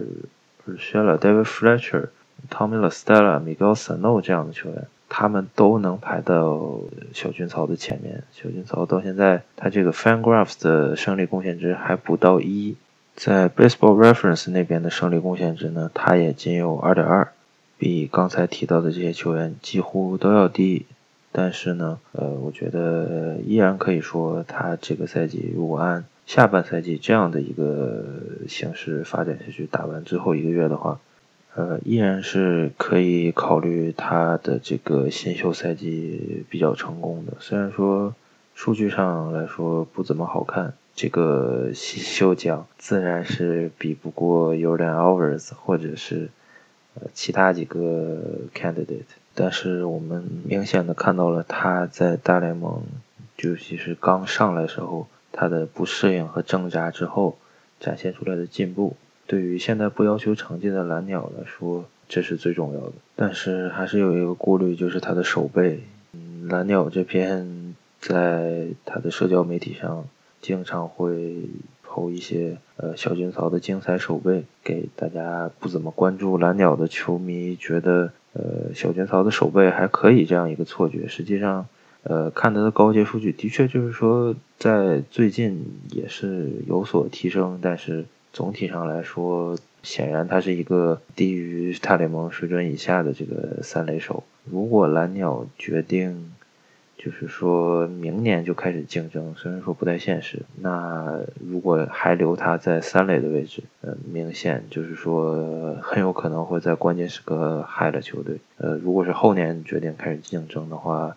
那明年还有培养他一年的时间，看一看他能不能有。很大的一个飞跃，否则的话，他的未来 也肯定会注定停留在一垒手和指定打击的位置。而至于 Bobby Shit，他这个赛季的表现可以说是一个意想不到的惊喜吧。在交易截止日的时候，差不多被叫上大联盟，没有人能想到他的表现可以这样的恐怖，破了无数个蓝鸟队还有联盟的这个记录。当然，就是说他拿这个美联最佳新秀也是不可能的，因为呃七月末上来到最后，他也只有两个月的成绩来表现，肯定是不会被列入一个认真的 candidate。但是他这样的表现一样可以让蓝鸟球迷非常的激动，就是说他们意识到了球队呃这个这几个 prospect，包括他们两个，包括。Danny Jensen 或者 Lourdes Gurriel 这样的球员，其实都是 legit。他们尤其是说，呃，小军曹跟 Bo，他们两个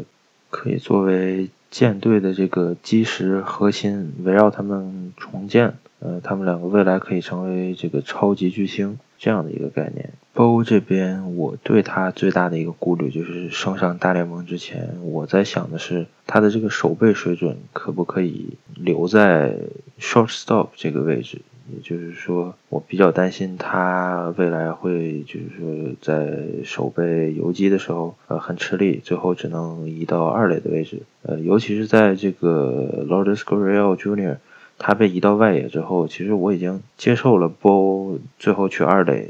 呃，我也不太会介意。但是的确这是一个非常好的惊喜。现在来看的话，他在这个游击手的守备是非常合格的。现在我对他最大的这个顾虑就是他这个盗垒的问题。现在在大联盟的数据上，他是三次盗垒成功，四次盗垒失败。作为一个呃被考虑成未来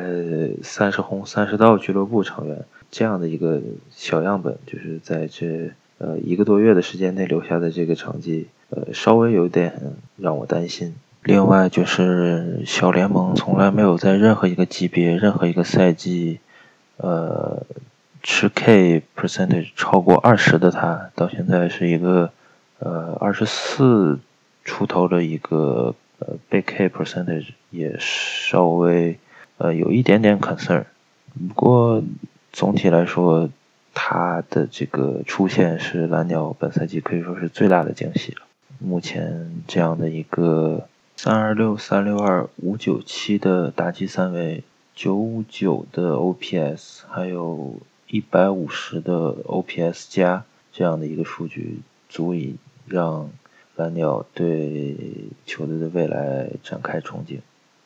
今年美联也有一位表现非常出色的投手，那就是金鸟的 Joe Means。我们也让可能是国内唯一指定金鸟球迷的黑老师来给我们讲一下。其实 Joe Means 这个赛季的表现其实有点让大家意想不到，因为 Joe Means 其实他不是球队中农场上一个什么未来有前途的大物，而且他今年也已经二十六岁了，他是一个二十六岁的新秀，等于说开始球队使用他的时候只是让他在牛棚里面吃一定的局数，后来球队曾经也可能是球队 opener 战术的投手，因为球队的投手实在是太差，球队也将 Joe Means 尝试着推上。这个先发的位置的时候，命子展示了一些比较出色的数据。虽然说命子本赛季的 ERA 是三点五五，这在精英这个队来说已经是相当不错了。而且可以看到他被打全垒打的比是相对来说少一点的，他的每九局全垒打数只有一点三，和其他那些炸的不堪入目的先发投手来说是有一定的差距的。不过命子他也是那种。因为他的天赋当时也不算高吧，他的这个球质也是一般，所以说他的这个三振率也不高，所以说他这赛季主要的数据还是在他这个 ERA 上。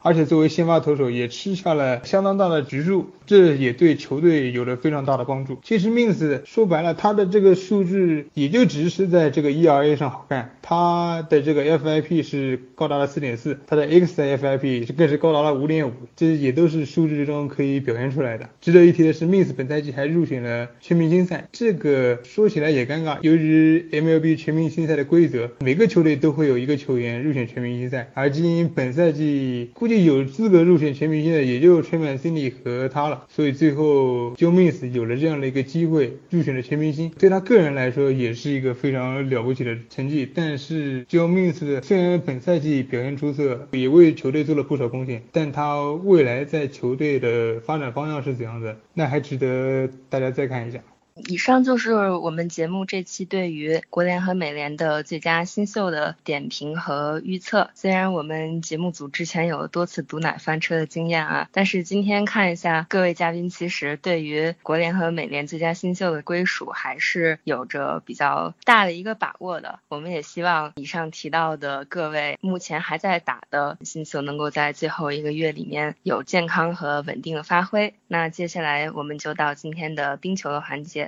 我个人作为一个不打游戏的人，也可以感受到电竞的存在感是越来越高了。像我离家一千米的地方就有某个 LPL 战队的主场，有些时间会出现大批的观众在那边，甚至我还有一些外地的朋友会为了看这个电竞的比赛跑到这里来，这我也觉得蛮惊讶的。然后今天我们黑老师之前也是在参加这个 MLB 嘉年华的，我们之前节目提到过的 The Show 这个比赛的路上，所以没有来参加我们刚才橄榄球。的环节，不然应该让裴老师也来分享一下橄榄球这部分的观点的。裴老师是对游戏特别的熟悉，我还可以感受到的一点就是，目前的电竞和传统体育的结合是越来越紧密了。我们之前节目是曾经用很长的篇幅去探讨了同一个项目，就是传统体育项目能否借着这种运动的游戏去推广。而今天我们又看到一条新闻，是跨界合作。我们让另外一位玩家，自称暴雪爸爸的儿子的孔老师，来给大家分享这条消息。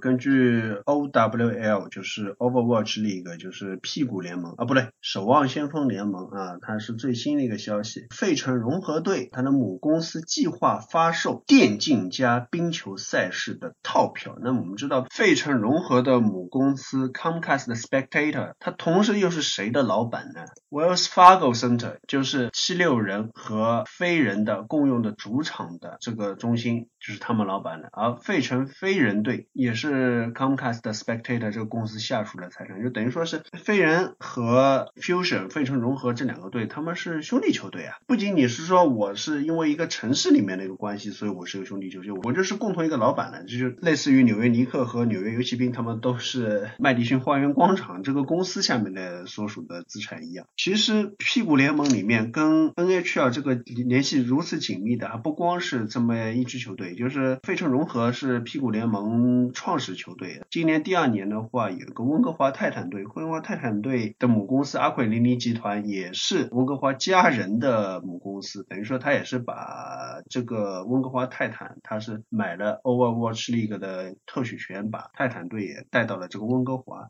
那么，胡老师觉得这里面你现在有一些因素，可能是让虽然说只有两个样本，你要说多也不多，因为毕竟咱 NHL 现在有三十一支球队 Oval SH League 也有其他的体育资本这样加入，也不光是冰球。但是胡老师觉得 NHL 它这里面有两方面可能是比较从先天上来说容易和 Oval SH League 这样的一个电竞联盟结合在一起。为什么？第一个是冰球它是一个室内的场馆的一个比赛，那这种室内场馆我们说通常叫 Arena 或者叫 Center。它其实是综合功能比较强的这么一个场馆，它其实先天性的和电竞兼容性是相当高的。就像以前某游戏啊，因为孔老师很讨厌这个游戏，所以孔老师不说它名字。某游戏是在西雅图的某一个 arena 去举行的，然后前段时间温哥华家人的主场 Rogers Arena 也举办过了这么一次啊，这个某游戏的这个比赛，这个是一个。另外一个就是孔老师觉得冰球和屁股这个游戏啊，某种程度来说像。性还是比较接近的，这个比较玄玄学啊，就是怎么形容呢？就是孔老师为什么这么说呢？因为就孔老师自己第一是暴雪爸爸的好儿子，那孔老师也喜欢冰球，对不对？然后我们黑老师黑黑总呢也是比较喜欢屁股这个游戏的。那孔老师还认识几个妹子，冰球球迷里面妹子特别多啊，他们也喜欢踢屁股，所以冰球这个项目本身和屁股里面，孔老师一下子说不出来具体的这个原因，但是我觉得很多方面就是比较相性很接近，所以就容易让。能够喜欢冰球的粉丝，也许看屁股也会很带劲。那反过来，也许看屁股很带劲呢，可能看冰球也会比较容易上手。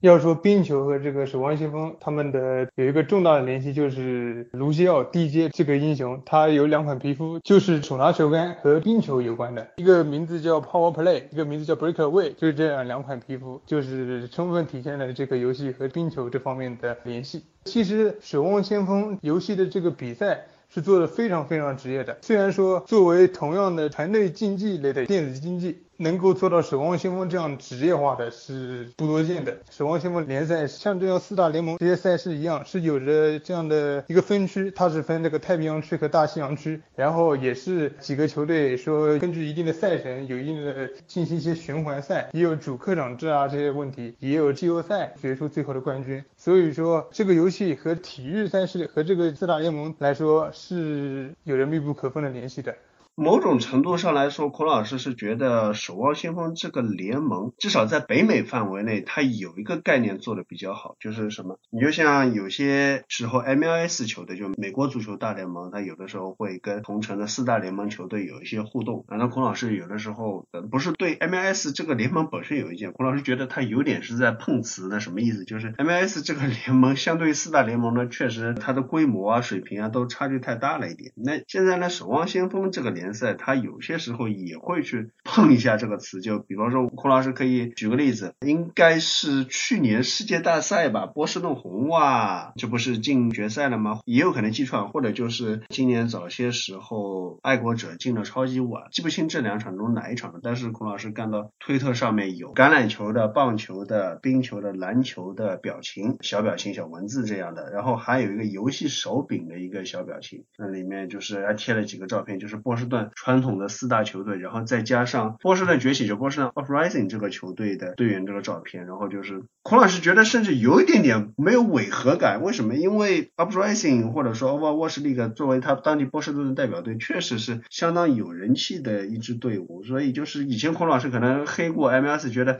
你这个跟他们碰瓷放在一起好像段位不够。但是看 Overwatch League，孔老师竟然有一种没有违和感的感觉。啊，当然你有可能因为孔老师是暴雪爸爸的好儿子，所以看到了就特别的香，是吧？是爸爸的都要舔。那么这对于我们冰球来说，或者说其他几个联盟来说，有什么意义呢？就是首先 o v e r s 本身它做的成功，那当然有时说有它自己的道理。但是冰球的资本或者说球队的母公司和 o v e r s 这个球队进行联合进行互动，孔老师觉得这对于你短期来说是一个销售也好，你现在一个捆绑的销售，冰球球赛的门票和 Overwatch。是一个的门票捆绑销售，可能是一个促销的手段。但是长期来说，孔老师觉得能够把一些电竞的粉丝和传统体育的粉丝的社群有一个交叉或者说融合，其实对于两个运动来说，长期发展，孔老师觉得这都是一个很好的事情。这就像四大联盟互相之间也都是有融合，就是你喜欢这个项目了，你可能自然而然就会喜欢上另外项目。那能够把电竞的新兴的这个项目融合起来的话，对于传统体育和新兴的电竞体育两个群体之间都是个好事，而且龚老师觉得，也许以后就不存在说传统体育和电竞体育就没有这个概念了，因为现在可能觉得它是一个新生之物，还觉得要有必要去区分一下。也许时间久了以后，大家连这样的观念都没有了。总之，就是孔老师是非常期待这个趋势能够继续的发展下去。那作为又是电竞迷，准确来说是暴雪爸爸儿子的迷啊，其他公司搞出来的电竞比赛，孔老师是坚决的鄙视的啊，电竞。能够和四大联盟或者说一些其他的运动、一些联盟能够有一个很好的互动，能够形成一个新的社群啊，觉得这是一个正在发生当中的事情。那么理论班我们也会对这一个趋势保持关注，今后有机会我们也会做相关的一些专题或者说评论分析。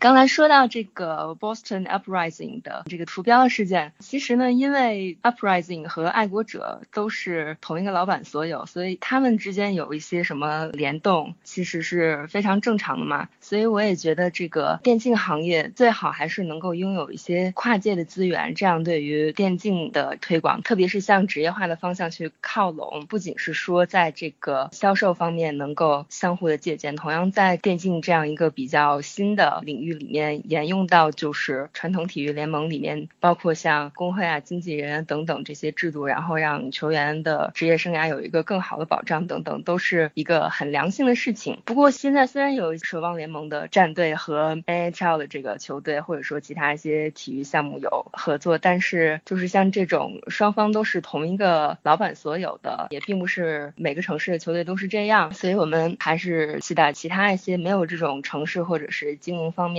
便利的球队，也去找到自己的这种推广的方式吧。NHL 和其他领域相互合作的这个前景，我们不管是球迷还是游戏迷都是非常期待的。但是接下来的另外一条消息就没有那么的轻松了，是关系到联盟还能不能正常运行，请古老师来带来我们节目录制当天的关于 CBA 谈判的最新消息。八月三十日星期五，NHL 的总裁 Gary Bettman 代表联盟宣布，联盟官方不会行跳出目前 NHL 的劳资协议 （Collective Bargaining Agreement，CBA） 这个东西，现在把视线转移到了 NHLPA 这边，就是球员工会，他们的宣布选择是否跳出目前的这个 CBA 的截止日是九月十五号。这个东西为什么咱们要讲？是因为如果 NHLPA 就是球员工会选择跳出的话，或者说在这之前 NHL 官方选择跳出，两方有一方跳出的话，那么目前的这个 CBA 劳资协议就会在一九到二零，也就是即将开始的这个赛季之后就到期。如果要是双方都选择继续执行的话，那么目前的这个劳资协议将会在二零二一到二二赛季之后到期。反正就是无论是是跳不跳出，这两边都快要谈新的合同。首先就是说一点，到底什么是 Collective Bargaining Agreement 劳资协议这个东西？简单来说呢，它就是一个联盟的框架吧。没有 CBA 这个东西，它就没有 NHL 这个联盟。说是联盟这一方呢，实际上是联盟每支球队的这个老板，然后和球员代表组成的球员工会，双方对整个联盟的运营和这个产业做出的一个协议，它里面几乎可以说是包含了联盟中所有的东西吧。其实目前出了这个新闻呢，就是说联盟这一边，也就是球队老板这一边选择不跳出目前的这个劳资协议，实际上是众望所归，因为没有什么悬念。大家都知道，这些老板对现在的这个劳资协议非常的满意。问题对现在这个 CBA 不满，基本就是 球员们、球员工会这一边。所以说，正好到他们要决定的这一刻了。问球员们为什么对这个劳资协议不满？就是说，一三年也是以谈判破裂罢工，最后导致赛季缩水谈出来的这个历史上最长的为期十个赛季的劳资协议，有什么让球员非常不满的地方呢？联盟三十一支球队派出了代表，在这个调查问卷里，二十五支球队，也就是百分之八十点六的这样一个绝对的比例，表明现在联盟里的球员是 escrow 这个东西作为他们的对目前这个劳资协议里最大的担忧之处。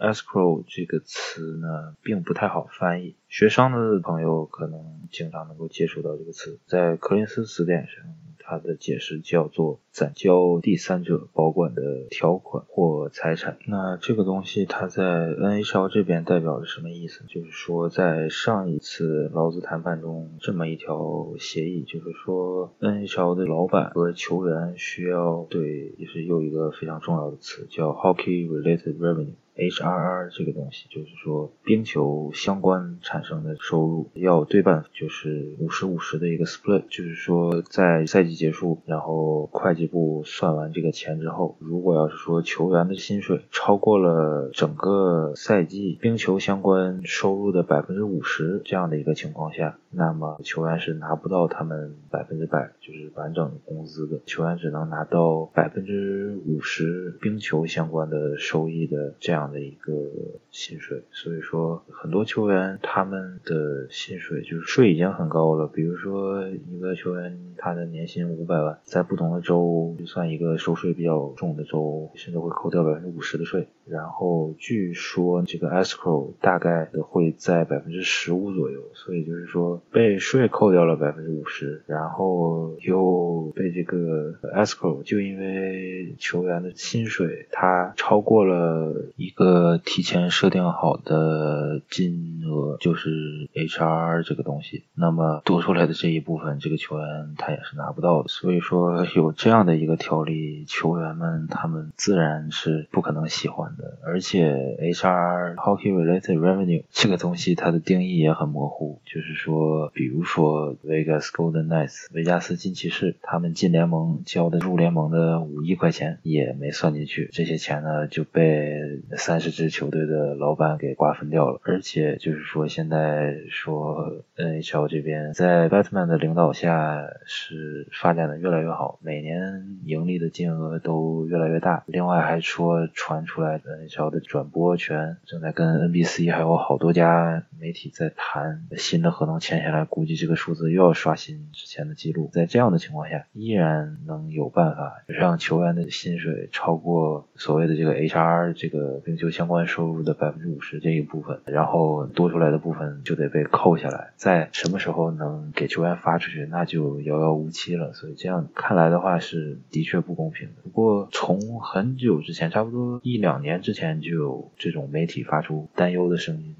包括像采访联盟的人，或者说球队老板，或者是 nhpa 球员工会的代表传出来的消息，到现在还说一切顺利，希望能够赶紧解决。现在联盟这边已经做出了他们的决定，就是不跳出。球员工会这边他们会不会决定跳出这个东西？我现在真的是太难估计了。我个人的感觉现在还是五十五十。球员工会这个内部，他们球员之间也在闹矛盾。你跳出的话，这个东西它就要重谈。重谈呢，最起到威慑力的一种方法就是罢工。之前呢，没人会重视你，那么又要罢工的话，这个联盟可能二十五年三次这样的事情。这个联盟怕是真的撑不住了，而且要是能好好的谈合同，我估计他们早就会谈。联盟这边也是，老板永远不怕自己更有钱，再有钱他们也愿意压榨球员、剥削球员。就是说，在这一年里，他们我个人觉得是很难会想出一个解决方法，最后会逼到又要到开机之前，然后时间再给两方都施压。最后是一个双输的结局，更何况球员这边他们还在闹的这个矛盾，就是说签了大合同的人，他谈判的时候就不想再让这个薪金空间涨，因为如果 escrow 这个东西，他如果要是新的这个 CBA 谈出来还是谈不掉的话，那可能更多的钱就要被扣进这个 escrow 里，什么时候还就不知道了。如果要是那些还没有签大合同的，就未来成为 UFA 的或者要再续一份大合同的人，他们希望能赚更。多的钱，所以这些先不会管，涨 cap space 更重要。然后谈合同这些东西，很多老球员都比较重视，但是那些年轻球员刚进联盟的，他们完全不懂这些问题，他们一心想的就是怎么在联盟生存。当然还有球员，无论是老球员、新球员，他们只想打球，他们不关心任何的其他问题，他们把这些问题直接扔给经纪人。所以现在也是有消息说，九月十五号球员工会内部是谈不下来的，他们想要把这个再延期。这样的话，只能就是耽误更多的时间。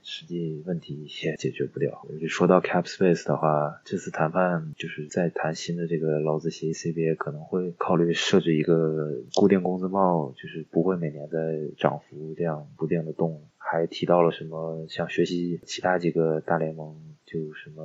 guaranteed money 保证的这个工资，还有像 NBA 这种软工资帽或者 MLB 这种奢侈税，他们全都在考虑。但是咱们现在就不讨论这些，等真的球员工会做出他们的决定，咱们再回来讲这些东西。而且就是说 CBA 这个里面能谈的东西太多了，就比如说可以开始仲裁的年份，三年一准 level，现在这个可以改变，三年的合同走完之后就可以开始仲裁了，仲裁的年份可以变。然后 RFA 目前也是三年 service time，这个东西也可以变，仲裁。的评判标准就是说，目前是只允许用官方数据嘛，就比如说罚时、加减值、进球射门，就这几样。我们节目已经无数次说到，加减值这种数据就是垃圾。然后由于现在只允许用官方数据，稍微高阶一点的数据都不行，就是说很多球员他的水平完全体现不出来。而且说到高阶数据，在场上安装这些 tracking device，就是跟踪球员的数据的这些新科技、新设备。他们会制造出更多的高阶数据。然后还有像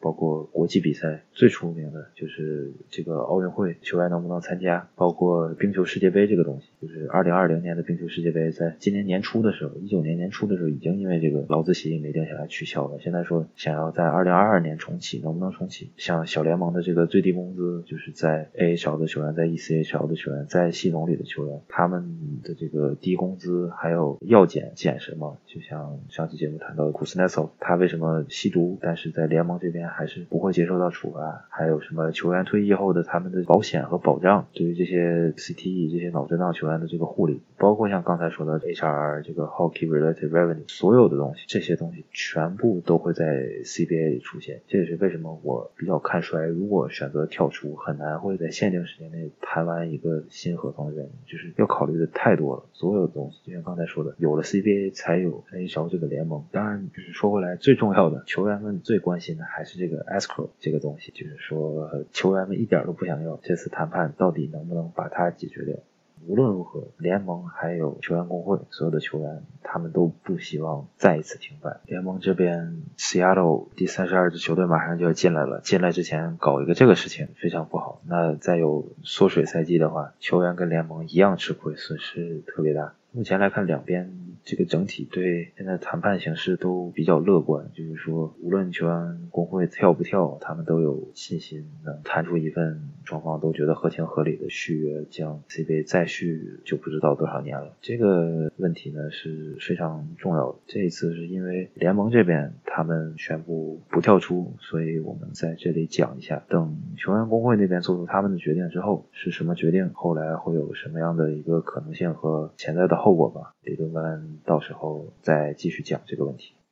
刚才郭老师已经介绍了现行 CBA 的一些问题，以及谈判当中的各种阻力，还有一旦谈崩了可能会造成的后果。我们也会密切关注球员工会在九月十五日之前的反应。作为球迷，还是不希望事情闹到最后是大家都没有球看，而停摆也是最不得已的两败俱伤的一条路。那么，为什么有一些球员的想法还是宁可没球打，也要去和联盟的这个现行制度来抗争呢？他们自然是认为自己应该得到的。这份经济利益没有得到联盟的保障。虽然在我们印象当中，球员们只要拿到了 NHL 的标准球员合同，就都是百万富翁。我们如果关注一些球员的社交媒体，会看到很多游艇、party、度假等等让普通人非常羡慕的内容。但是 NHL 球员在财政方面其实是有很多的烦恼。最近，军刀的后卫 Marco Scandella 就现身说法，讲了一下账面薪水和实际到手的收入的差距有多大。Scandella，他目前的军薪是四百七十五万，这个数字是已经远远的高出了 NHL 去年的球员收入的中位数，大约是二百八十万。但是这四百七十五万到手又是一个什么情况呢？首先，在这笔钱到球员手里之前，甚至是在到扣税这个程序之前，要经过的就是刚才谷老师已经提到了的这个 escrow 这样一个联盟托管的机制。这样的话，四百七十五万的薪水当中。已经有六十多万被这样托管给了联盟。另外一个听众朋友们也可以想到的，就是非常大的一部分就是税收嘛。根据球员他自己的不同国籍的情况，以及他在不同的州打球这样一个情况，他的税率基本上是会在百分之三十七到百分之五十二不等。包括美国的联邦税、还有州税以及加拿大不同省份这样一些规定，使得球员如果面临交易，他可能会出现多达十八个不同的退税方案。总的来说，这还是会从他的收入当。中扣去非常大的一笔，那接下来的收入也不是说球员就可以拿去做自己的开销了。要在 NHL 生存的话，上到球员个人的这种住房的开支以及养车的开支，下到包括打点球队的上上下下的一些工作人员，甚至都需要一笔钱。更何况绝大多数球员还是会选择让一个经纪人来帮自己谈合同。经纪人的费用又是很大的一笔。总之，这样各种杂项扣除之后，一位年薪看上去有四百七十五万的球员，最终能够存起来或者可以去做其他一些投资的钱，也只有一百七十万。虽然这个数字对于我们普通人来说还是非常大的一笔，但是已经和很多球迷他对于球员的这种薪水的一个心理期待，包括有些球员他自己对于自己真正能够到手多少钱的这个认识，都有一个非常明显的差距。了。去年枫叶的尼兰德他闹心的这个事情也是挺沸沸扬扬的。虽然我们这个节目讲闹心这个，因为橄榄球里面闹心的事情也讲过好几次，但是尼兰德相对来说，他闹的一个心，可能你和贝尔或者说最后拿了一个合同比起来，好像金额还要少一点。但是如果你能够想到他是在加拿大那边打球的税率，用咱古老师的话来说，默认税扣一半，六百万的年薪，这个税扣掉就已经是只有三百万了。那如果你是六百五十万，也就是三百二十五万，你觉得这个球员为了这么一点钱，所以他甚至有几个月不打？你想想，其实还是能理解的，因为真的就是也没有那么富。对于一个球员来说，他自己从小那么刻苦的练球，而且淘汰掉了那么多人，这个职业比赛是一个很残酷的事情。我们先不说在小联盟没有出头机会的球员，那进入 NHL 的球员很多，大概差不多超过一半的球员，他其实是没能打超过一百场，也就是说，一半的球员他其实也就是能够打一个赛季多多一点，然后他也就被淘汰掉了。那你作为一个能够站稳脚跟的球员，你想着为自己多赚点，其实也是很正常的一个事情。你还有后面好多年你要活呢，是吧？你球员生涯你打到三十几岁就结束了。而且 NHL 球员他普遍的受教育水平比较高，很多都是中产阶级出来的，所以我们联想到这个 NHL 是可能是四大联盟里面劳资协议事情最多的一个联盟。你这么想想也就能理解了，就是那球员实际赚的也没有那么，所以就更容易去要争取自己的权益。而且你再对比一下 NFL 联盟里面这些黑叔叔们尔 l 啊，或者说今年的闪电的跑问高登啊，像他们像这样子，如果你去考虑一下，他也有一些税负的。支出有一些各方面的支出，也没有说特别特别的有钱，尤其是跑位这样的运动生涯特别短的球员，有些时候站在球迷角度会觉得，哎呀，这些球员赚钱赚那么多，然后还要这样去闹心，但是是不是太过分了一点？但是如果你调转一下屁股，试着站在他们的角度来讲的话，我也是觉得有些时候确实要为自己去考虑一下，但是这种为自己考虑的话，可能就造成一些伤害球队、伤害球迷，也可能伤害到球员自己的，大家都不愿意。看到的后果。但是这种情况是永远没有办法避免的，因为钱是人总是 不太容易会嫌钱多的，所以不管是 NFL 也好，NHL 也好，或者说没有硬工资帽上线的 MLB 也好，这种球员和联盟之间的劳资协议的纠纷也是永远都会这样子再继续的下去，只不过可能斗争的烈度要小一点吧，因为 NHL 可能相对来说赚的不如 NFL 那么赚，所以矛盾会激烈一点，NFL MLB 相对来说赚的稍微多一点，或者说。NBA 它的一个好处是，它参与的球员比较少，所以大家能分到的肉均摊下会比较多，所以这三个联盟可能比 NHL 来说要容易消停一点。但是这种情况永远都会是发生的，你过个十几年，过个几十年，来一个罢工，这一点都不奇怪。嗯，说到这里，确实几个联盟都有这种相通的点吧，但是 NHL 确实是挣钱会少一些。我就想到了之前看到的，今年也是大家都知道表现非常出色，在大联盟不仅是站稳脚跟了，一举就是几乎要夺得这个最佳门将的 Jordan Binnington。他过去的几年呢，是在小联盟里面也没有把他的天赋发挥出来。看过一个采访，就是讲他有一个个人爱好，就是买船，然后和朋友们一起去出海航行嘛。在他当时还没有什么非常大的动力去往大联盟上面冲的时候，有他的朋友给他讲，你要挣到哪一个 level 的合同，然后你就可以用这笔钱去买怎样怎样的船，一直到买怎样的豪华游艇这样一个过程。然后冰 n 想了想，对呀，我努力一把上大联盟，说不定就真的在一众球员当中，相当于是中头彩了。因为我们知道职业体育这个淘汰率还是非常残酷的。如果你只是一个一辈子在小联盟打球的球员，然后对自己的定位就是一直做一个拿这样一份相对比较微薄的年薪，可能是几万的薪水，然后在休赛期在不发工资的这段时间再去打第二份工。你是这样安于现状的话，你的心灵可能还会不会受那么大的冲击。但是你一旦就是确定了这样一个往大联盟上面冲的目标，你要做的就是首先经济上你就需要一笔开支，因为在营养训练还是康复方面，你已经需要这种大联盟的标准了，这样才能。能够去发挥自己的天赋，然后想办法冲上去吗？其实这种在大联盟和小联盟边缘的球员，我认为这些人的心理和经济压力是最大的，因为他们既没有那么高的薪水，然后还需要保持一个在运动表现方面投入很多金钱的这样一个状态。像 Bennington 这种就比较幸运了，总算是在虽然现在年龄已经比较大了，但也总算是熬出头了。但是那种冲了很久，最终还是没能得到一份正式的这个大联盟的标准球员合同的球员，就真的蛮悲剧的。所以说，现在联盟对于球员的理财方面的教育还是比较重要的。当他们就是进入联盟的时候，就应该让他们对于自己将来可能得到怎样的一个合同，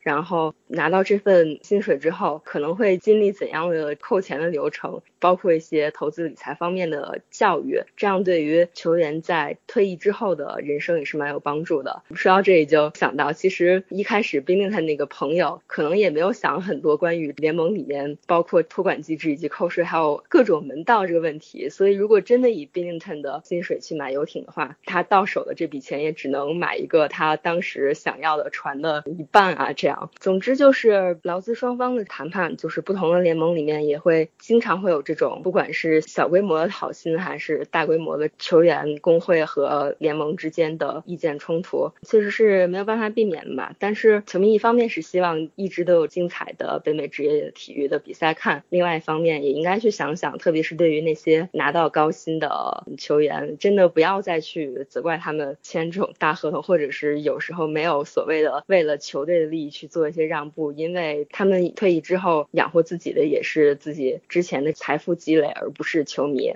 那以上就是我们这期魔球理论班的全部内容，我们下期节目再见，拜拜。